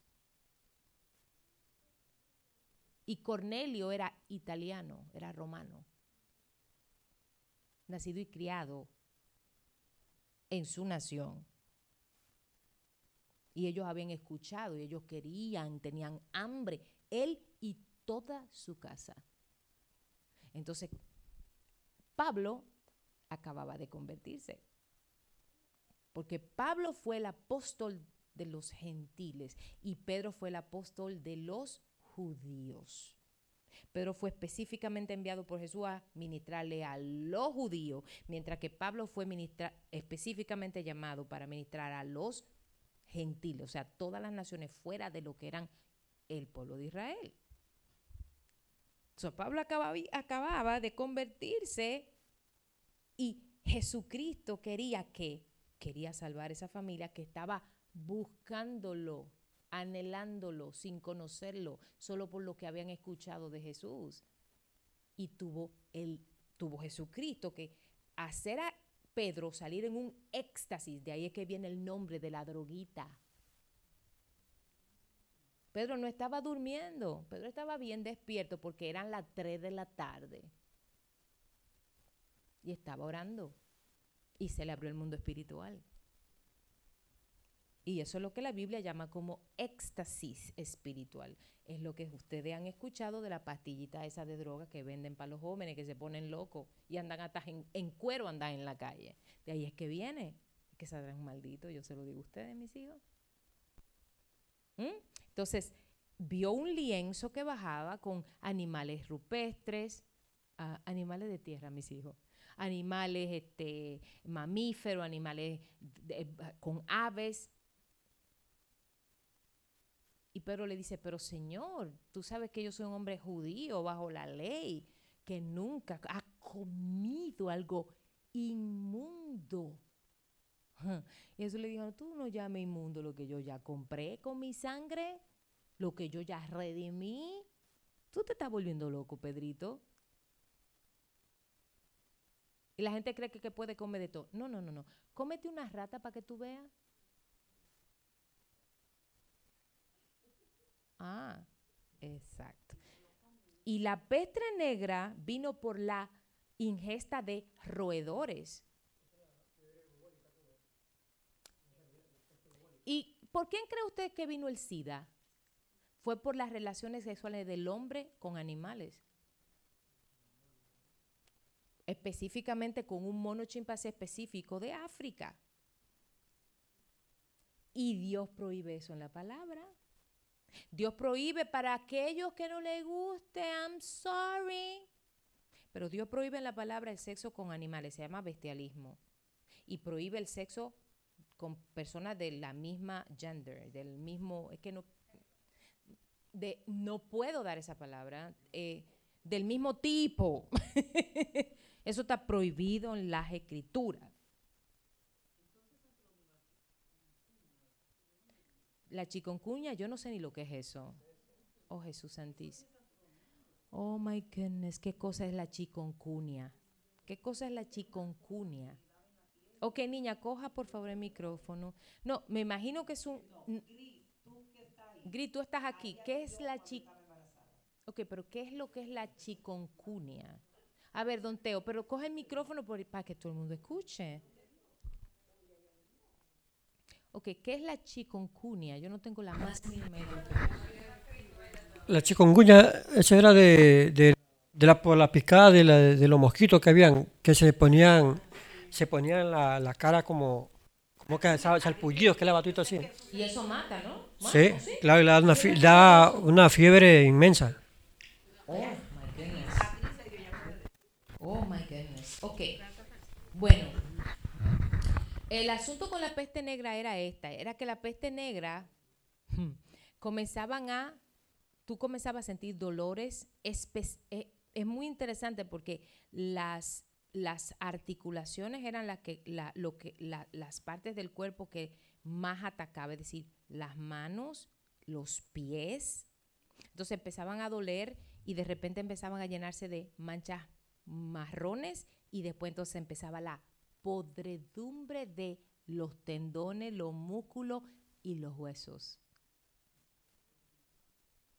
No, eso, un cáncer es tratable, pero estamos hablando de algo muy serio.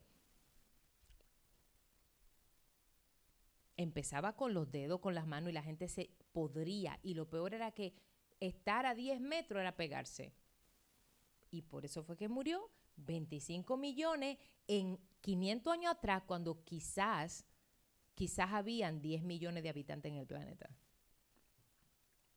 I mean, uh, 100 millones. Ahora hay 8 mil billones de habitantes. Estamos súper, sube, súper, hiper, hiper poblados.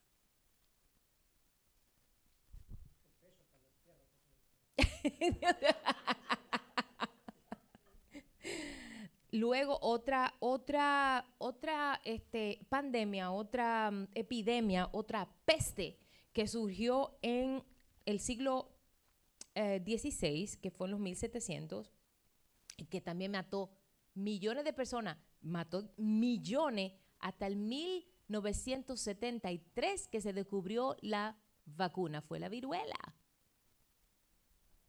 O sea, en pocas palabras, se considera que la viruela ha sido la enfermedad de mayor mortandad en toda la raza humana, porque apareció en los 1700, o sea, duró 1700, 1800, hasta que en, en el año en el que yo nací, 1973, entonces un gringuito bien estudiadito, pues consiguió la vacuna. Y esas son las vacunas de viruela que a nuestros niños les ponen. Bueno, a mí también me la pusieron. Entonces, la viruela eh, se produjo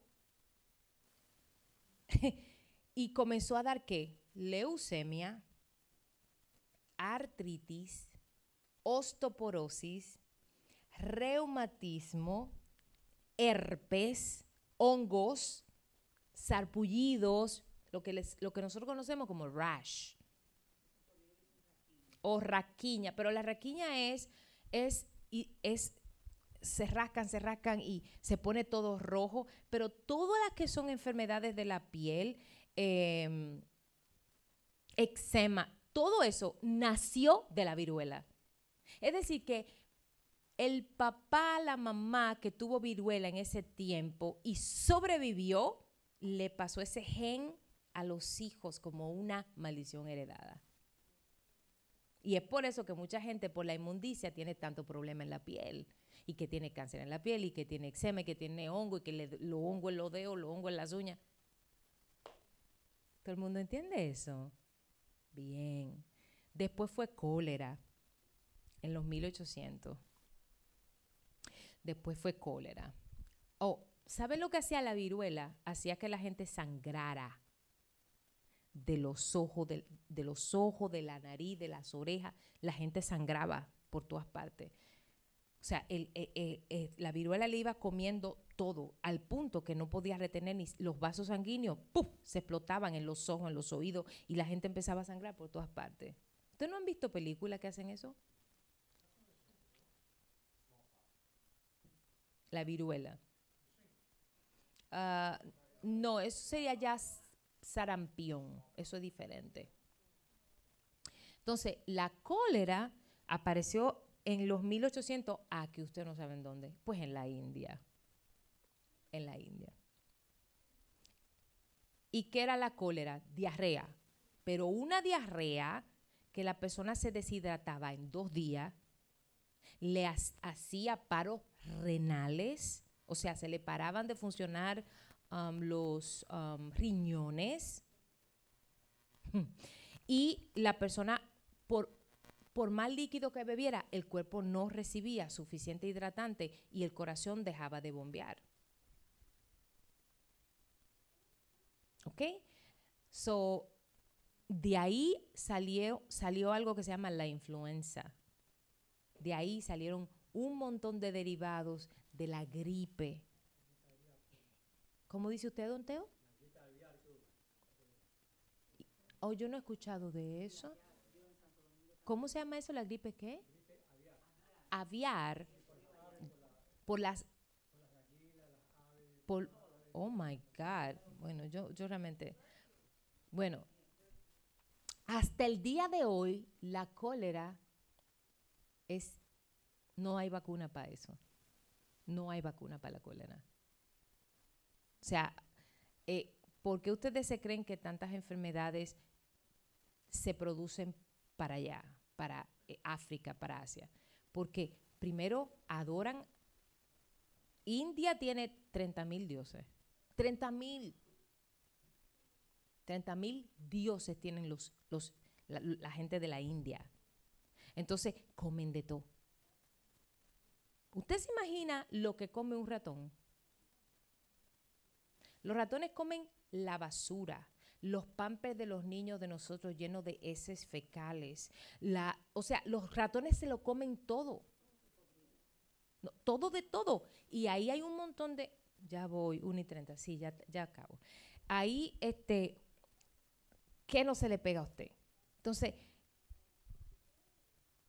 las pestes encierran enfermedades, epidemias, virus para la gente, para las plantas, para los animales y pa- para todo. ¿Ok? Son infecciones, son contagios y son contagios masivos. Cuando se habla de una epidemia, es una infección, una enfermedad a nivel de miles de personas. Cuando se habla de epidemia es porque hay miles, miles y miles de personas infectadas de un mismo virus con los mismos síntomas, con las mismas este, manifestaciones. Dime, Anthony, después que alguien me le... Doña Carmen. Yes. Una pregunta. um, ¿Un peste puede ser el drought también? ¿Qué es eso? Un drought, la falta de agua. No, eso es otra cosa. Dígame, doña Carmen.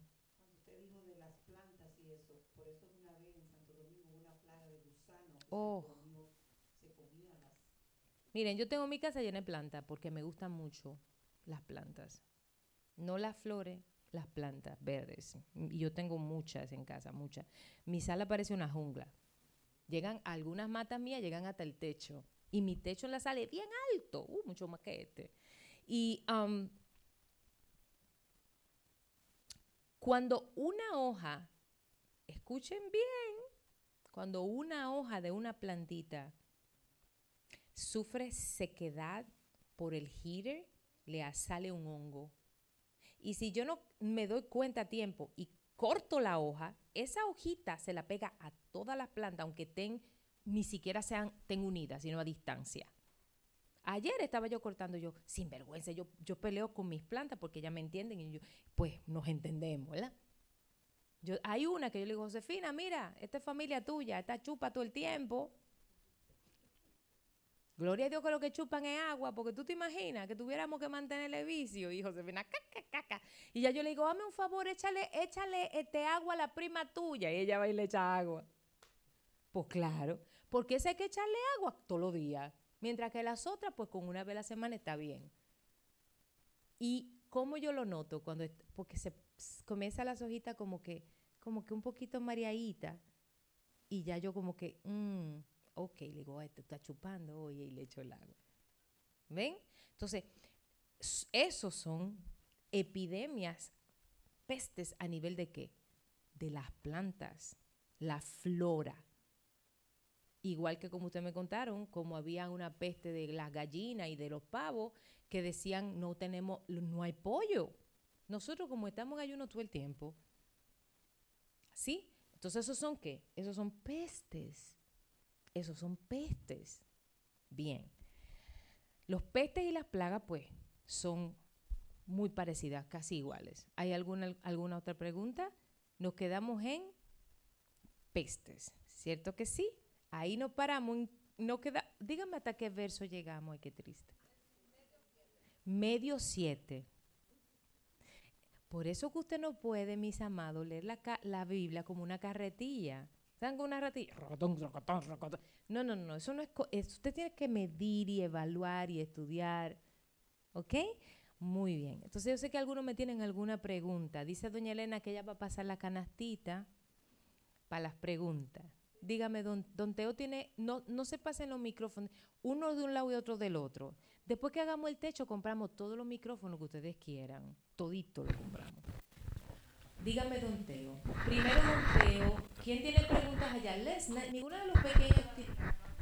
Ok, ¿cuáles son las preguntas que me tienen hoy? Dígame, don Teo. Lo que antes estábamos, que estaba usted explicando lo de lo de Rusia, todas estas cosas, lo que están pasando en los países, Yes.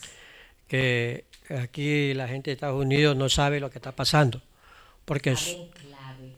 Acuérdense que nos cancelan el video. Ya. Exacto. es por lo Eso es lo que que yo llamo la burbuja. ya, en la burbuja, es, o sea, es un secreto de Estado. Es secreto. Sí. Eh, porque esto se, como dice, hay información en los otros países, pero aquí no. eh, eh, se a, a- a- a expandirse aquí es una alarma, Un caos. una alarma. Se un caos. Sí, y eso pasa en todos los países cuando hay estos estos problemas. Sí, No, porque ya, ya lo hemos vivido nosotros. No, ustedes, en el de nosotros no, en el de nosotros es un espaviento. ¿Saben lo que es ser espavientoso? Que si hay un, ¿qué te digo? Que si hay que hay una gente de gripe, ya medio, medio país está infectado. O sea, son más exagerados y todo lo ponen, todo lo magnifican. Eso es, eso es Santo Domingo, mi amada nación. Yo lo reconozco. O sea, nosotros en, en vez de ser como, como que no nos no, es que, es que ponemos que si a la cosa es poquita, la ponemos 10 veces más grande. Y dejamos de ir a trabajar, dejamos de. Todos los dominicanos aquí están riéndose porque saben que es así. O sea que pero sí, realmente en nue- nuestra amada tierra está en una burbujita y estamos pensando en el lío de la loca satánica esta, la greñúa rubia, ¿cómo se llama ella? Eh, la, la, la, ¿cómo se llama ella? Eh, la que está con que, que el marido es europeo, es español. No, no, digan Shakira, esa, esa sí. O sea, la gente está enfocada en esa, pues, Shakira, mis hijos no se rían de mí porque yo no oigo nada de eso. Eh, la gente está enfocada en que Shakira está peleándose con el marido y que se están insultando y que una canción que ella escribe, que él le y que él le tira y que... Y la gente está enfocada pues, en eso y que en Bad Bunny ahora quiere ser presidente y en que el otro quiere no sé qué cosa, en vez de enfocarse en lo que realmente está pasando aquí. Y no para alarmarse, sino para estar prevenidos. ¿Sí? Dígame, doña Carmen. Mm, ujú. y usted estaba hablando al mismo tiempo de guerra y todo eso, como que mi interior dije, salimos esa guerra que llevamos por dentro nosotros también de pecado, porque cuando la vi usted estaba hablando, nosotros tenemos una guerra también dentro de nosotros, que no terminamos de sanarla. Mm, fíjense, cuando yo estaba estudiando esto de, de pestes, hubo palabras que me llamaron mucho la atención y entre esas palabras eh, Jesús habla de plagas, Jesús habla de peste, Jesús habla de pestilencia, Jesús habla de calamidades. Y yo me puse a estudiar ahorita la palabra calamidad, que se lo voy a enseñar el próximo domingo, y yo estaba, oh my God. So, yes, dime Leslie, alguien- dame un minuto, hija. ¿Alguien más levantó la mano acá? Porque yo vi a alguien, no sé quién. Ok, dímeles. Si ella pregunta, ¿qué cosas espirituales se mueven en un funeral? eso me lo ella ayer. Le dije, ¿tú sabes qué? Gris. Sí, ah, no, eso fue, eso fue Grilly. CJ, ok. Es que yo hablé con todas ayer. Am, ok. Pregunta. Preguntísima. ¿Por qué usted no entra a una botánica? ¿Por qué usted no entra a una botánica?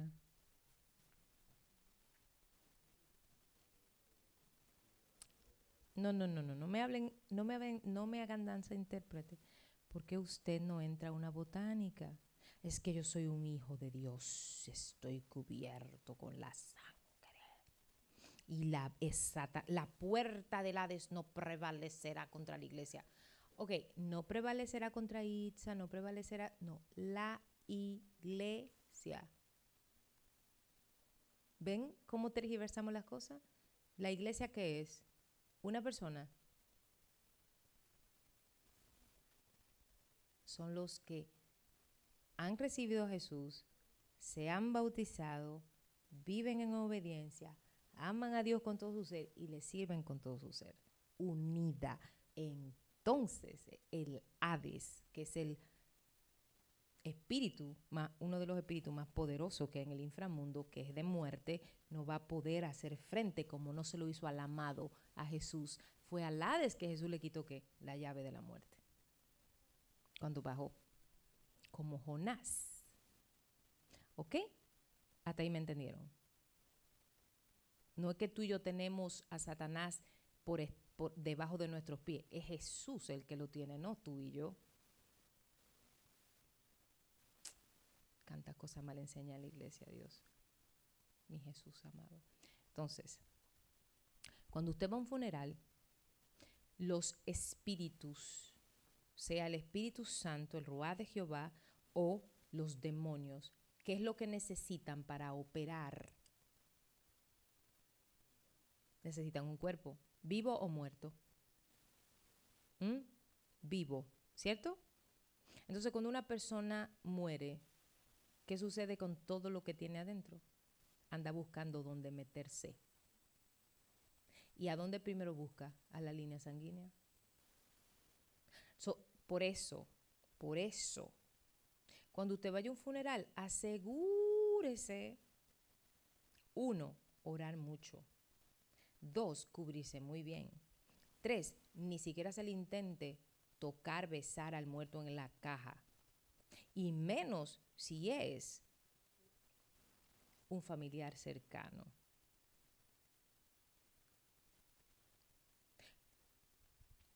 ¿Saben cómo hasta qué nivel de profundidad habla la palabra de una forma implícita en el voto Nazareo número 6?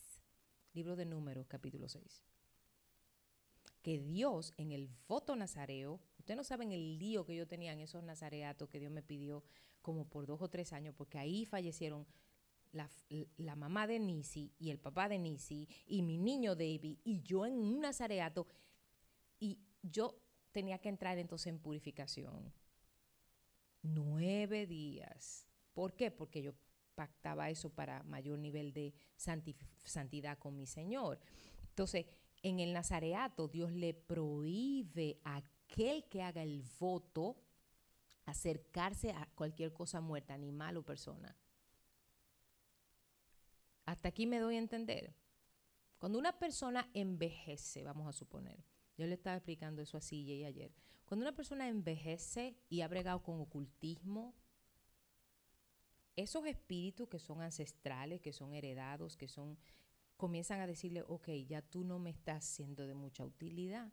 Necesito que tú me des, me cedas la autoridad de tu nieta, de tu nieta fulana, de tu hijo fulano. Y recuerden que hay algo que los padres y los abuelos tenemos sobre nuestros hijos, nietos y bisnietos, que es autoridad por línea sanguínea. So, si un abuelo, de, si tú le sirves a Dios y tu mamá hace brujería, tu mamá tiene todo el derecho legal de reclamar tus hijos para sus cuestiones de ocultismo. Es por eso que yo le he enseñado a ustedes a que Padre, toda autoridad que yo he dado sobre mis hijas, Naomi y Shekina, sobre mis padres, los maestros, los psicólogos, los doctores, yo se las arranco, Padre. Y eso lo hago yo cada vez que, le, eso no es todo el tiempo, pero yo lo hago cuando el Espíritu a mí me lo ministra. Porque hay maestros que le dicen a nuestros hijos, usted, tú eres un bruto, tú no sirves. Y el maestro quedó en la escuela, autoridad. Cuando tú mandas a tus niños a la escuela, tú le estás cediendo tu autoridad de padre a la gente que enseña en la escuela, a la gente que dirige en la escuela. Y a veces esa gente son brujos, sata- satanistas, masones. Chiquina tiene un maestro masón en la escuela. Y yo, a mí, yo lo veo y a mí me, yo digo, oh my God. Y Chequina sabe. Y él, él no me tolera porque yo soy una mamá muy exigente con mi hija, siempre con todo. Yo soy la que vive arriba de mi hija. Aquí, en este país se usa que tú tiras a los muchachos a la escuela y eso no importa. No, yo no, yo no, no, no, no. A mí no me importa si en la escuela me vean como una mamá problemática, pero a mi hija, mi hija es una princesa del reino de Jehová. Y aquí tú no vas a venir a mi hija a ponérmela en una clase que no le corresponde o a ponérmela en- o a establecérmele cosas o a... No, no, no, no. Ah, ah, no. No, no, no. Mi hija es mi heredad. Mis hijas son mi herencia en Jehová. Esa es mi herencia. Entonces, esos espíritus le dicen, dame tu nieta fulana, o dame tu nieto fulano, o dame tu hijo fulana, o dame tu hija. Y si la persona dice, te lo entrego, te entrego a Diana Cabral, ya tú fuiste consagrada y tú ni tienes idea. Y así es como se transfieren los pactos ancestrales. Entonces, ese, yo no sé si en Santo Domingo se usa, honestamente, en Santo Domingo yo solo fui a un solo funeral y fue de mi abuela, tenía 15 años y ni ni siquiera me acerqué. Mi abuela y yo éramos muy unidas. Ha sido uno de los seres humanos que yo más he amado en mi vida. Y yo no me acerqué y no derramé ni una lágrima. Así fue mi dolor tan profundo. No lloré ni una sola vez. Entonces, eso que hacen aquí, que ponen la, ¿cómo se llama este? El ataúd, el féretro, ¿no? Abierto y todo el mundo va y hacen fila y lo toca. Por favor, cuando yo me muera, primeramente yo no quiero nada de que de show, no quiero lloradera, no quiero, no quiero nada de eso. Háganme el favor. Y no me dejen tocar por nadie. Y tampoco de que una fila para mirarme. Esos son cosas tan desordenadas. Nadie tiene que... Hay gente que hasta se arrodilla. Yo he visto gente arrodillándose en el, en- al cadáver. Eso se llama idolatría, señores, por Dios santo.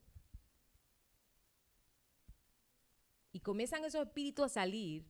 ¿A dónde me meto? ¿Y qué es lo primero que buscan? Pues la línea sanguínea por el ADN. Por eso que cuando se hace brujería, cuando un, necesita que una uña, un, un cabello, este, los fluidos corporales, porque ahí está nuestro ADN. Una gota de nuestro sudor, ahí está nuestro ADN. Es más, miren, ustedes ven este vaso que yo hago así. Es más, que lo agarro aquí con los dos dedos, que no tan sudado, no tan sucio. Ahí está mi ADN. Por eso que yo le digo a ustedes, no reciban regalos de nadie así fácilmente, ni se coman nada en ninguna casa. Es más, no tomen ni agua en ninguna casa si no es de su confianza. Si ustedes saben que no son, que son gente de Dios. Ustedes me ven, yo visito las pocas veces, yo no tomo ni como nada en ninguna parte, más que en la casa de Denis Santiago. Más nadie. Yo no como, no tomo nada, no. mm, mm. ¿Por qué? Porque me cuido muchísimo con esas cosas. Todo el mundo me entendió. Eso no dice que Jesús es mi Señor. Sí, Jesús es tu Señor. Jesús es tu Salvador. Te redimió. Sí, pero recuérdense que nosotros somos carne y nuestra carne es débil. Y que nosotros tenemos debilidades, pecados, inmundicias, asignaciones, establecimientos. Tenemos pecados que practicamos. Tenemos ciclos de pecado. Cosas que hacemos cada cierto tiempo, que son ciclos. Y tenemos un montón de cosas, puertas abiertas, pensamientos fuera del orden, sentimientos fuera del orden. Y esas son puertas abiertas que los demonios usan. Todo el mundo me está mirando muy serio, Dorito. Todo el mundo entendió. Ay, Dios, guerra espiritual, ay Dios mío, ustedes me meten en guerra. Entonces, cuando usted va a un funeral, usted puede estar segura que si usted no está bien cubiertito, si usted no... Eso, hay espíritus que se van a mover mm, mm, terriblemente. ¿Sí? Am, ¿Alguna otra pregunta? No hay más nada por ahí. Anthony, ¿tú me tenías una pregunta o ya tú lo... Pero ¿para qué me lo vas a preguntar? No, no, no. us- Oh, am, alguien me preguntó ayer, no recuerdo quién fue, que cuál era el apellido de Jesucristo. Yo me reí. No, ustedes están todos equivocados. Sí tenía apellido. Ay, mi. Estoy haciendo algo bueno en este mundo. Oh. Estoy haciendo algo bueno. Jesús sí tenía.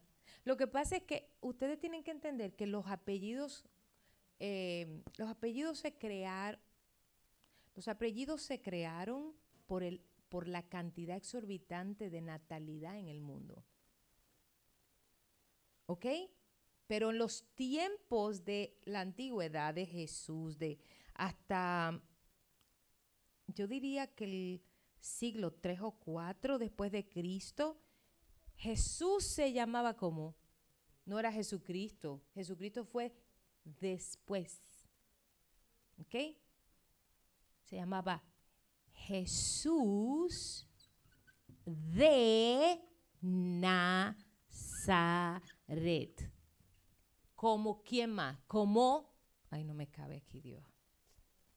Mm, esperen, esperen, ah, ah, lo voy a poner aquí. Saulo, Saulo de, ok, ¿era Tarso o Tarsis?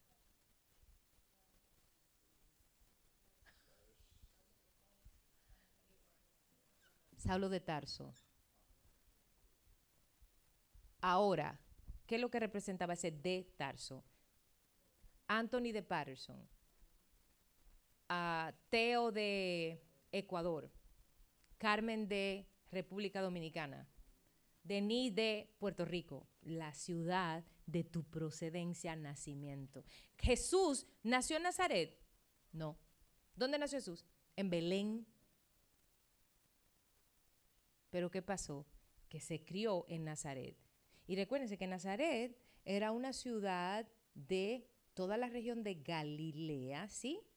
Que era la más pobre, era donde vivían los más grandes delincuentes, es como decir en Puerto Rico, los caseríos.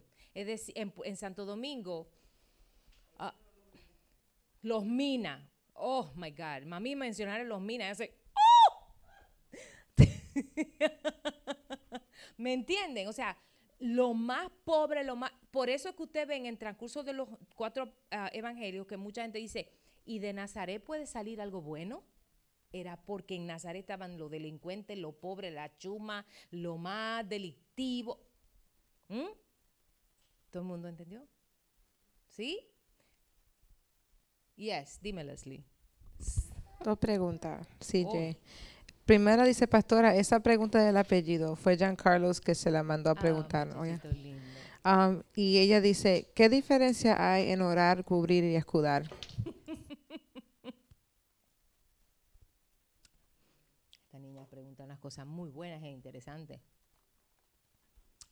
Bien. Vamos a ver. Orar, cubrir, esto lo van a contestar ustedes, y escudar. A ver, ¿se come con lo mismo? ¿Se come igual? ¿Es diferente? ¿En qué se parecen? ¿Tienen semejanza? ¿Quién, quién comienza? ¿Quién da más? ¿Quién da más? Anthony se fue huyendo, vaya, no. Venga ac- acá a contestar. a ver, dígame a ver. ¿Cuál es la diferencia o en qué se parecen o si son todos iguales? Orar, cubrir y escudar. Vamos, que ustedes son todos intercesores. Comiencen pues. Vamos a ver. ¿Cuál es la que, que nadie?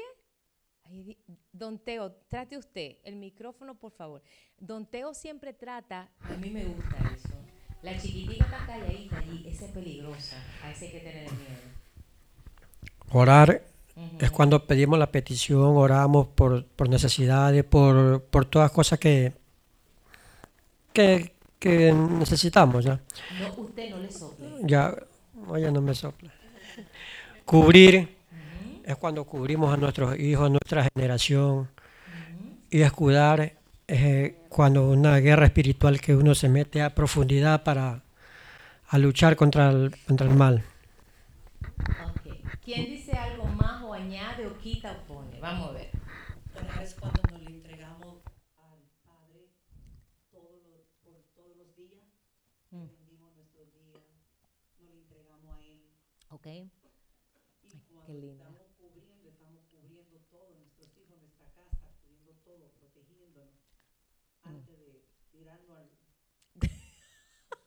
An- honestamente, antes de tirarlo esta jungla al mundo que tenemos.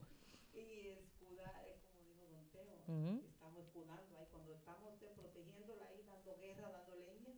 Dándole, eso me gustó, dando leña. Don Nelson, que le va a dar leña, dice doña Carmen. Qué lindo. Cuando usted me dio una llamada los otros días, Ujú. No, no me acuerdo. cuando usted me dijo, Doña Carmen, ahí agarré, Ah, le, le voy a contar ese chisme ahora. ahí agarré y empecé, y eran las una y media y yo estaba ahí. El viernes, la, el viernes en la noche, cuando salimos de guerra espiritual, yo llegué a casa y me comí la ensalada. Y, eh, y estoy orando y me dice el Espíritu Santo, una, va a venir, le- a Satanás le tiene un, un dardo serio a, a mi hijo Israel. Y a esa hora, ¿era qué hora? ¿La una? Como las 12 de la noche. Yo amo- literalmente, la conversación duró 10 segundos. Doña Carmen, viene un ataque para mi bello, cúbralo. Amén, pastora. Eso fue todo. Esa noche, don Nelson soñó que tuvo un accidente y me texteó angustiado. Yo, yo vi- leí el mensaje y yo me la angustia de él yo la sentí. Dije, se lo puse con como yo le, cuando yo quiero enfatizarle algo, yo se lo pongo como en, en capital letters, en mayúscula, le puse en, en inglés le puse eso no, ese no en mayúscula va a suceder.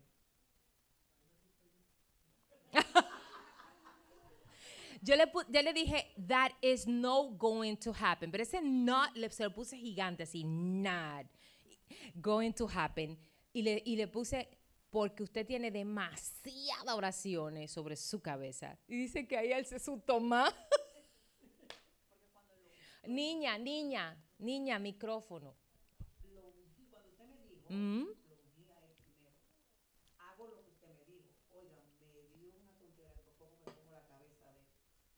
Exacto.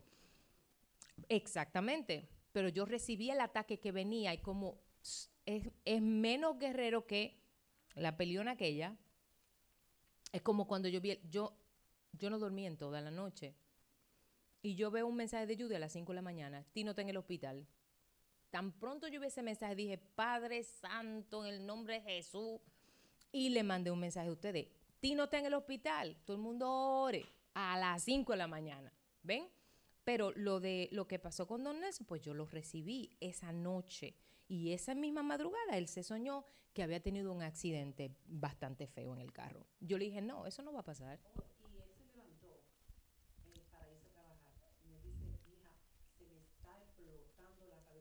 La opresión.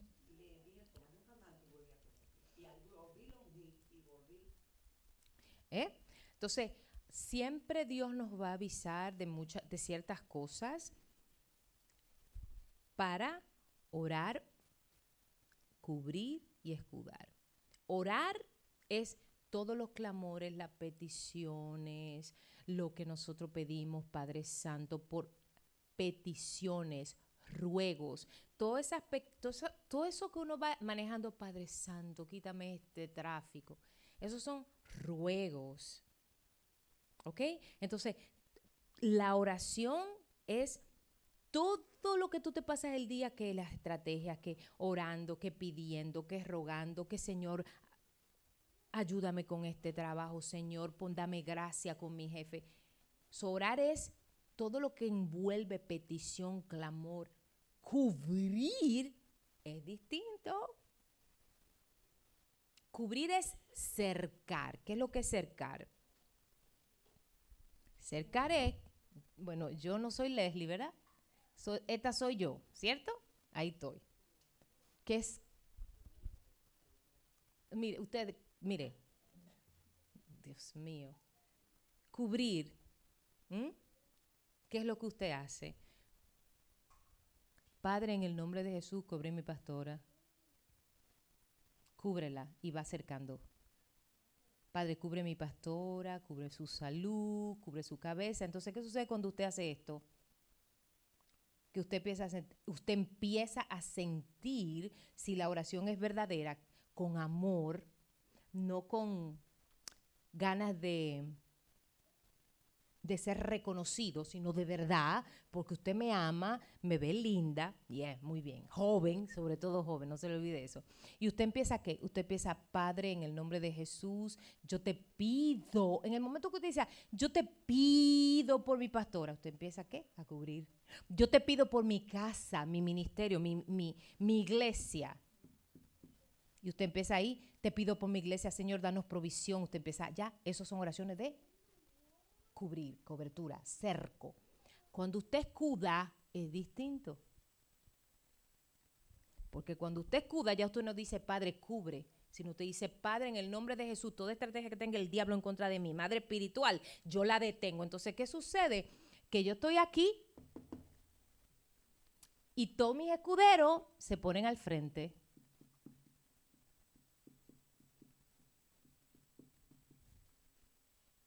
Y todo lo que Satanás intente en- enviar que me estorbe en mi pactos de ayuno, en mis estrategias y en mis cosas, lo reciben ellos primero que yo. Y para eso hay que tener un llamamiento. Porque literalmente los escuderos viven para sus padres espirituales. Viven, respiran, comen, todo en base a lo que él va o ella va haciendo. Y es un llamado. La pastora Molina, me- su escudera más importante, tiene con ella 50 años. 50, no, 40 años.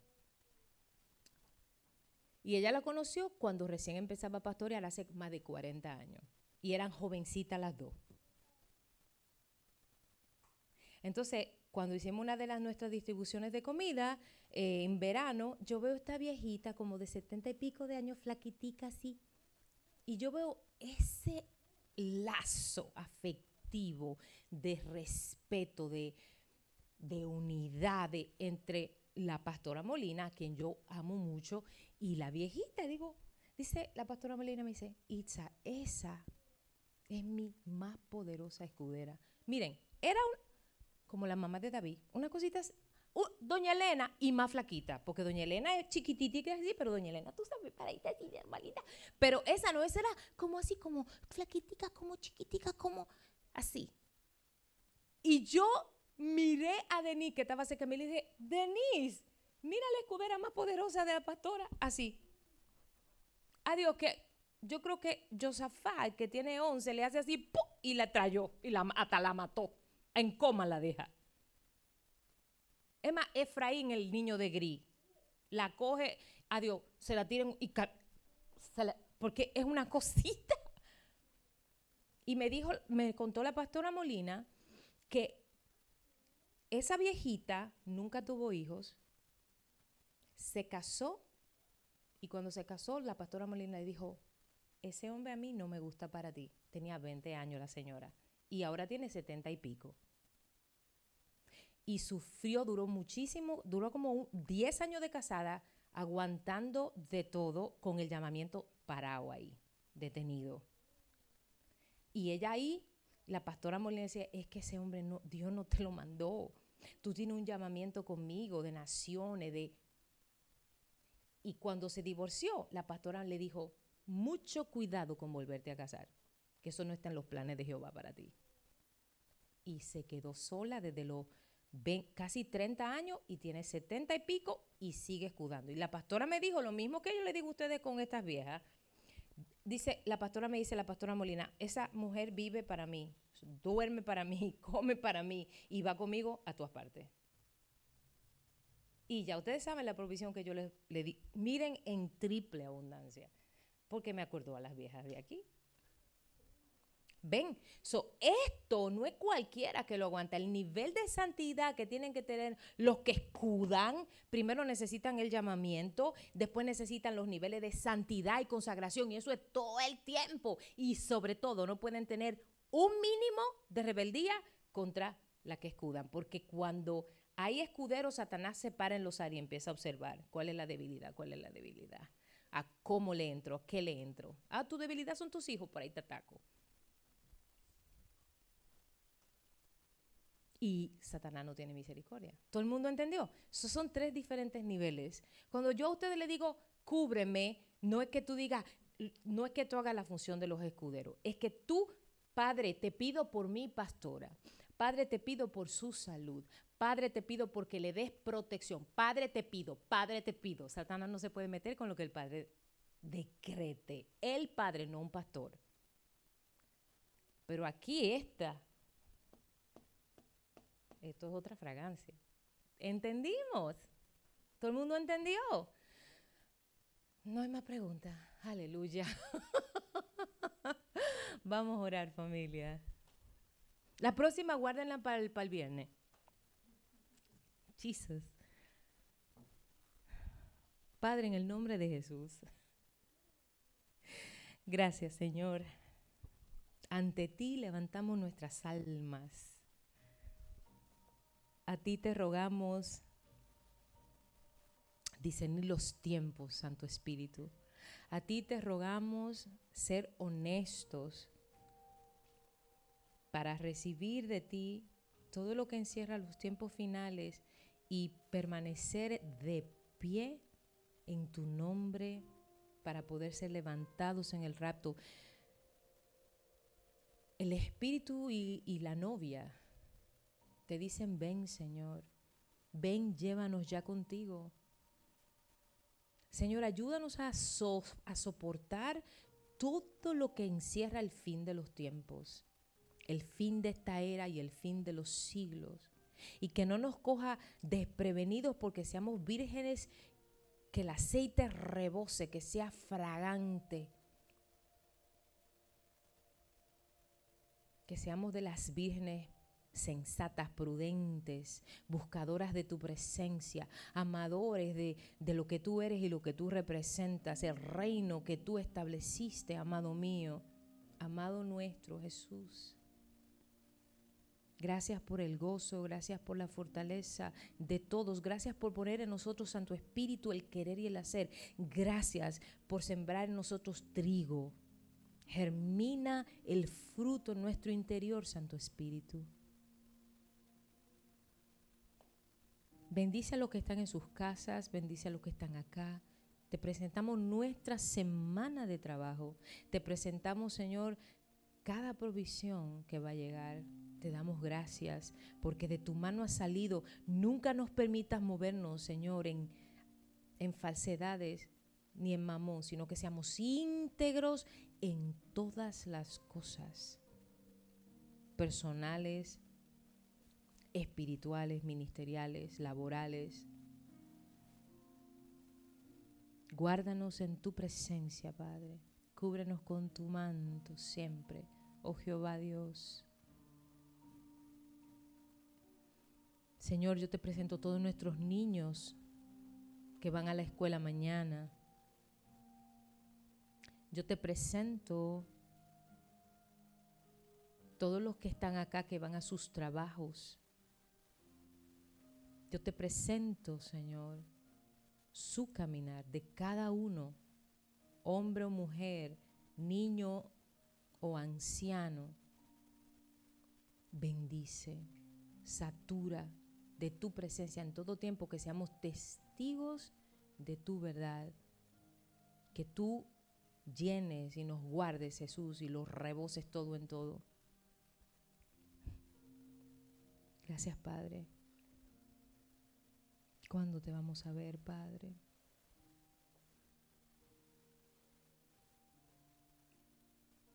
¿Cuándo te vamos a ver?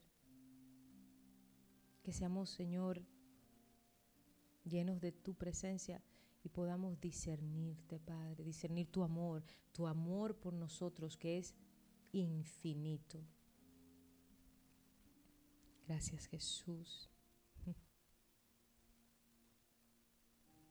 Sean gratos los dichos de mi boca y la meditación de mi corazón delante de ti, oh Jehová, roca mía y Dios mío. Y el pueblo de Dios dice, ¿cómo? Amén. Dios me los bendiga, visión de águila.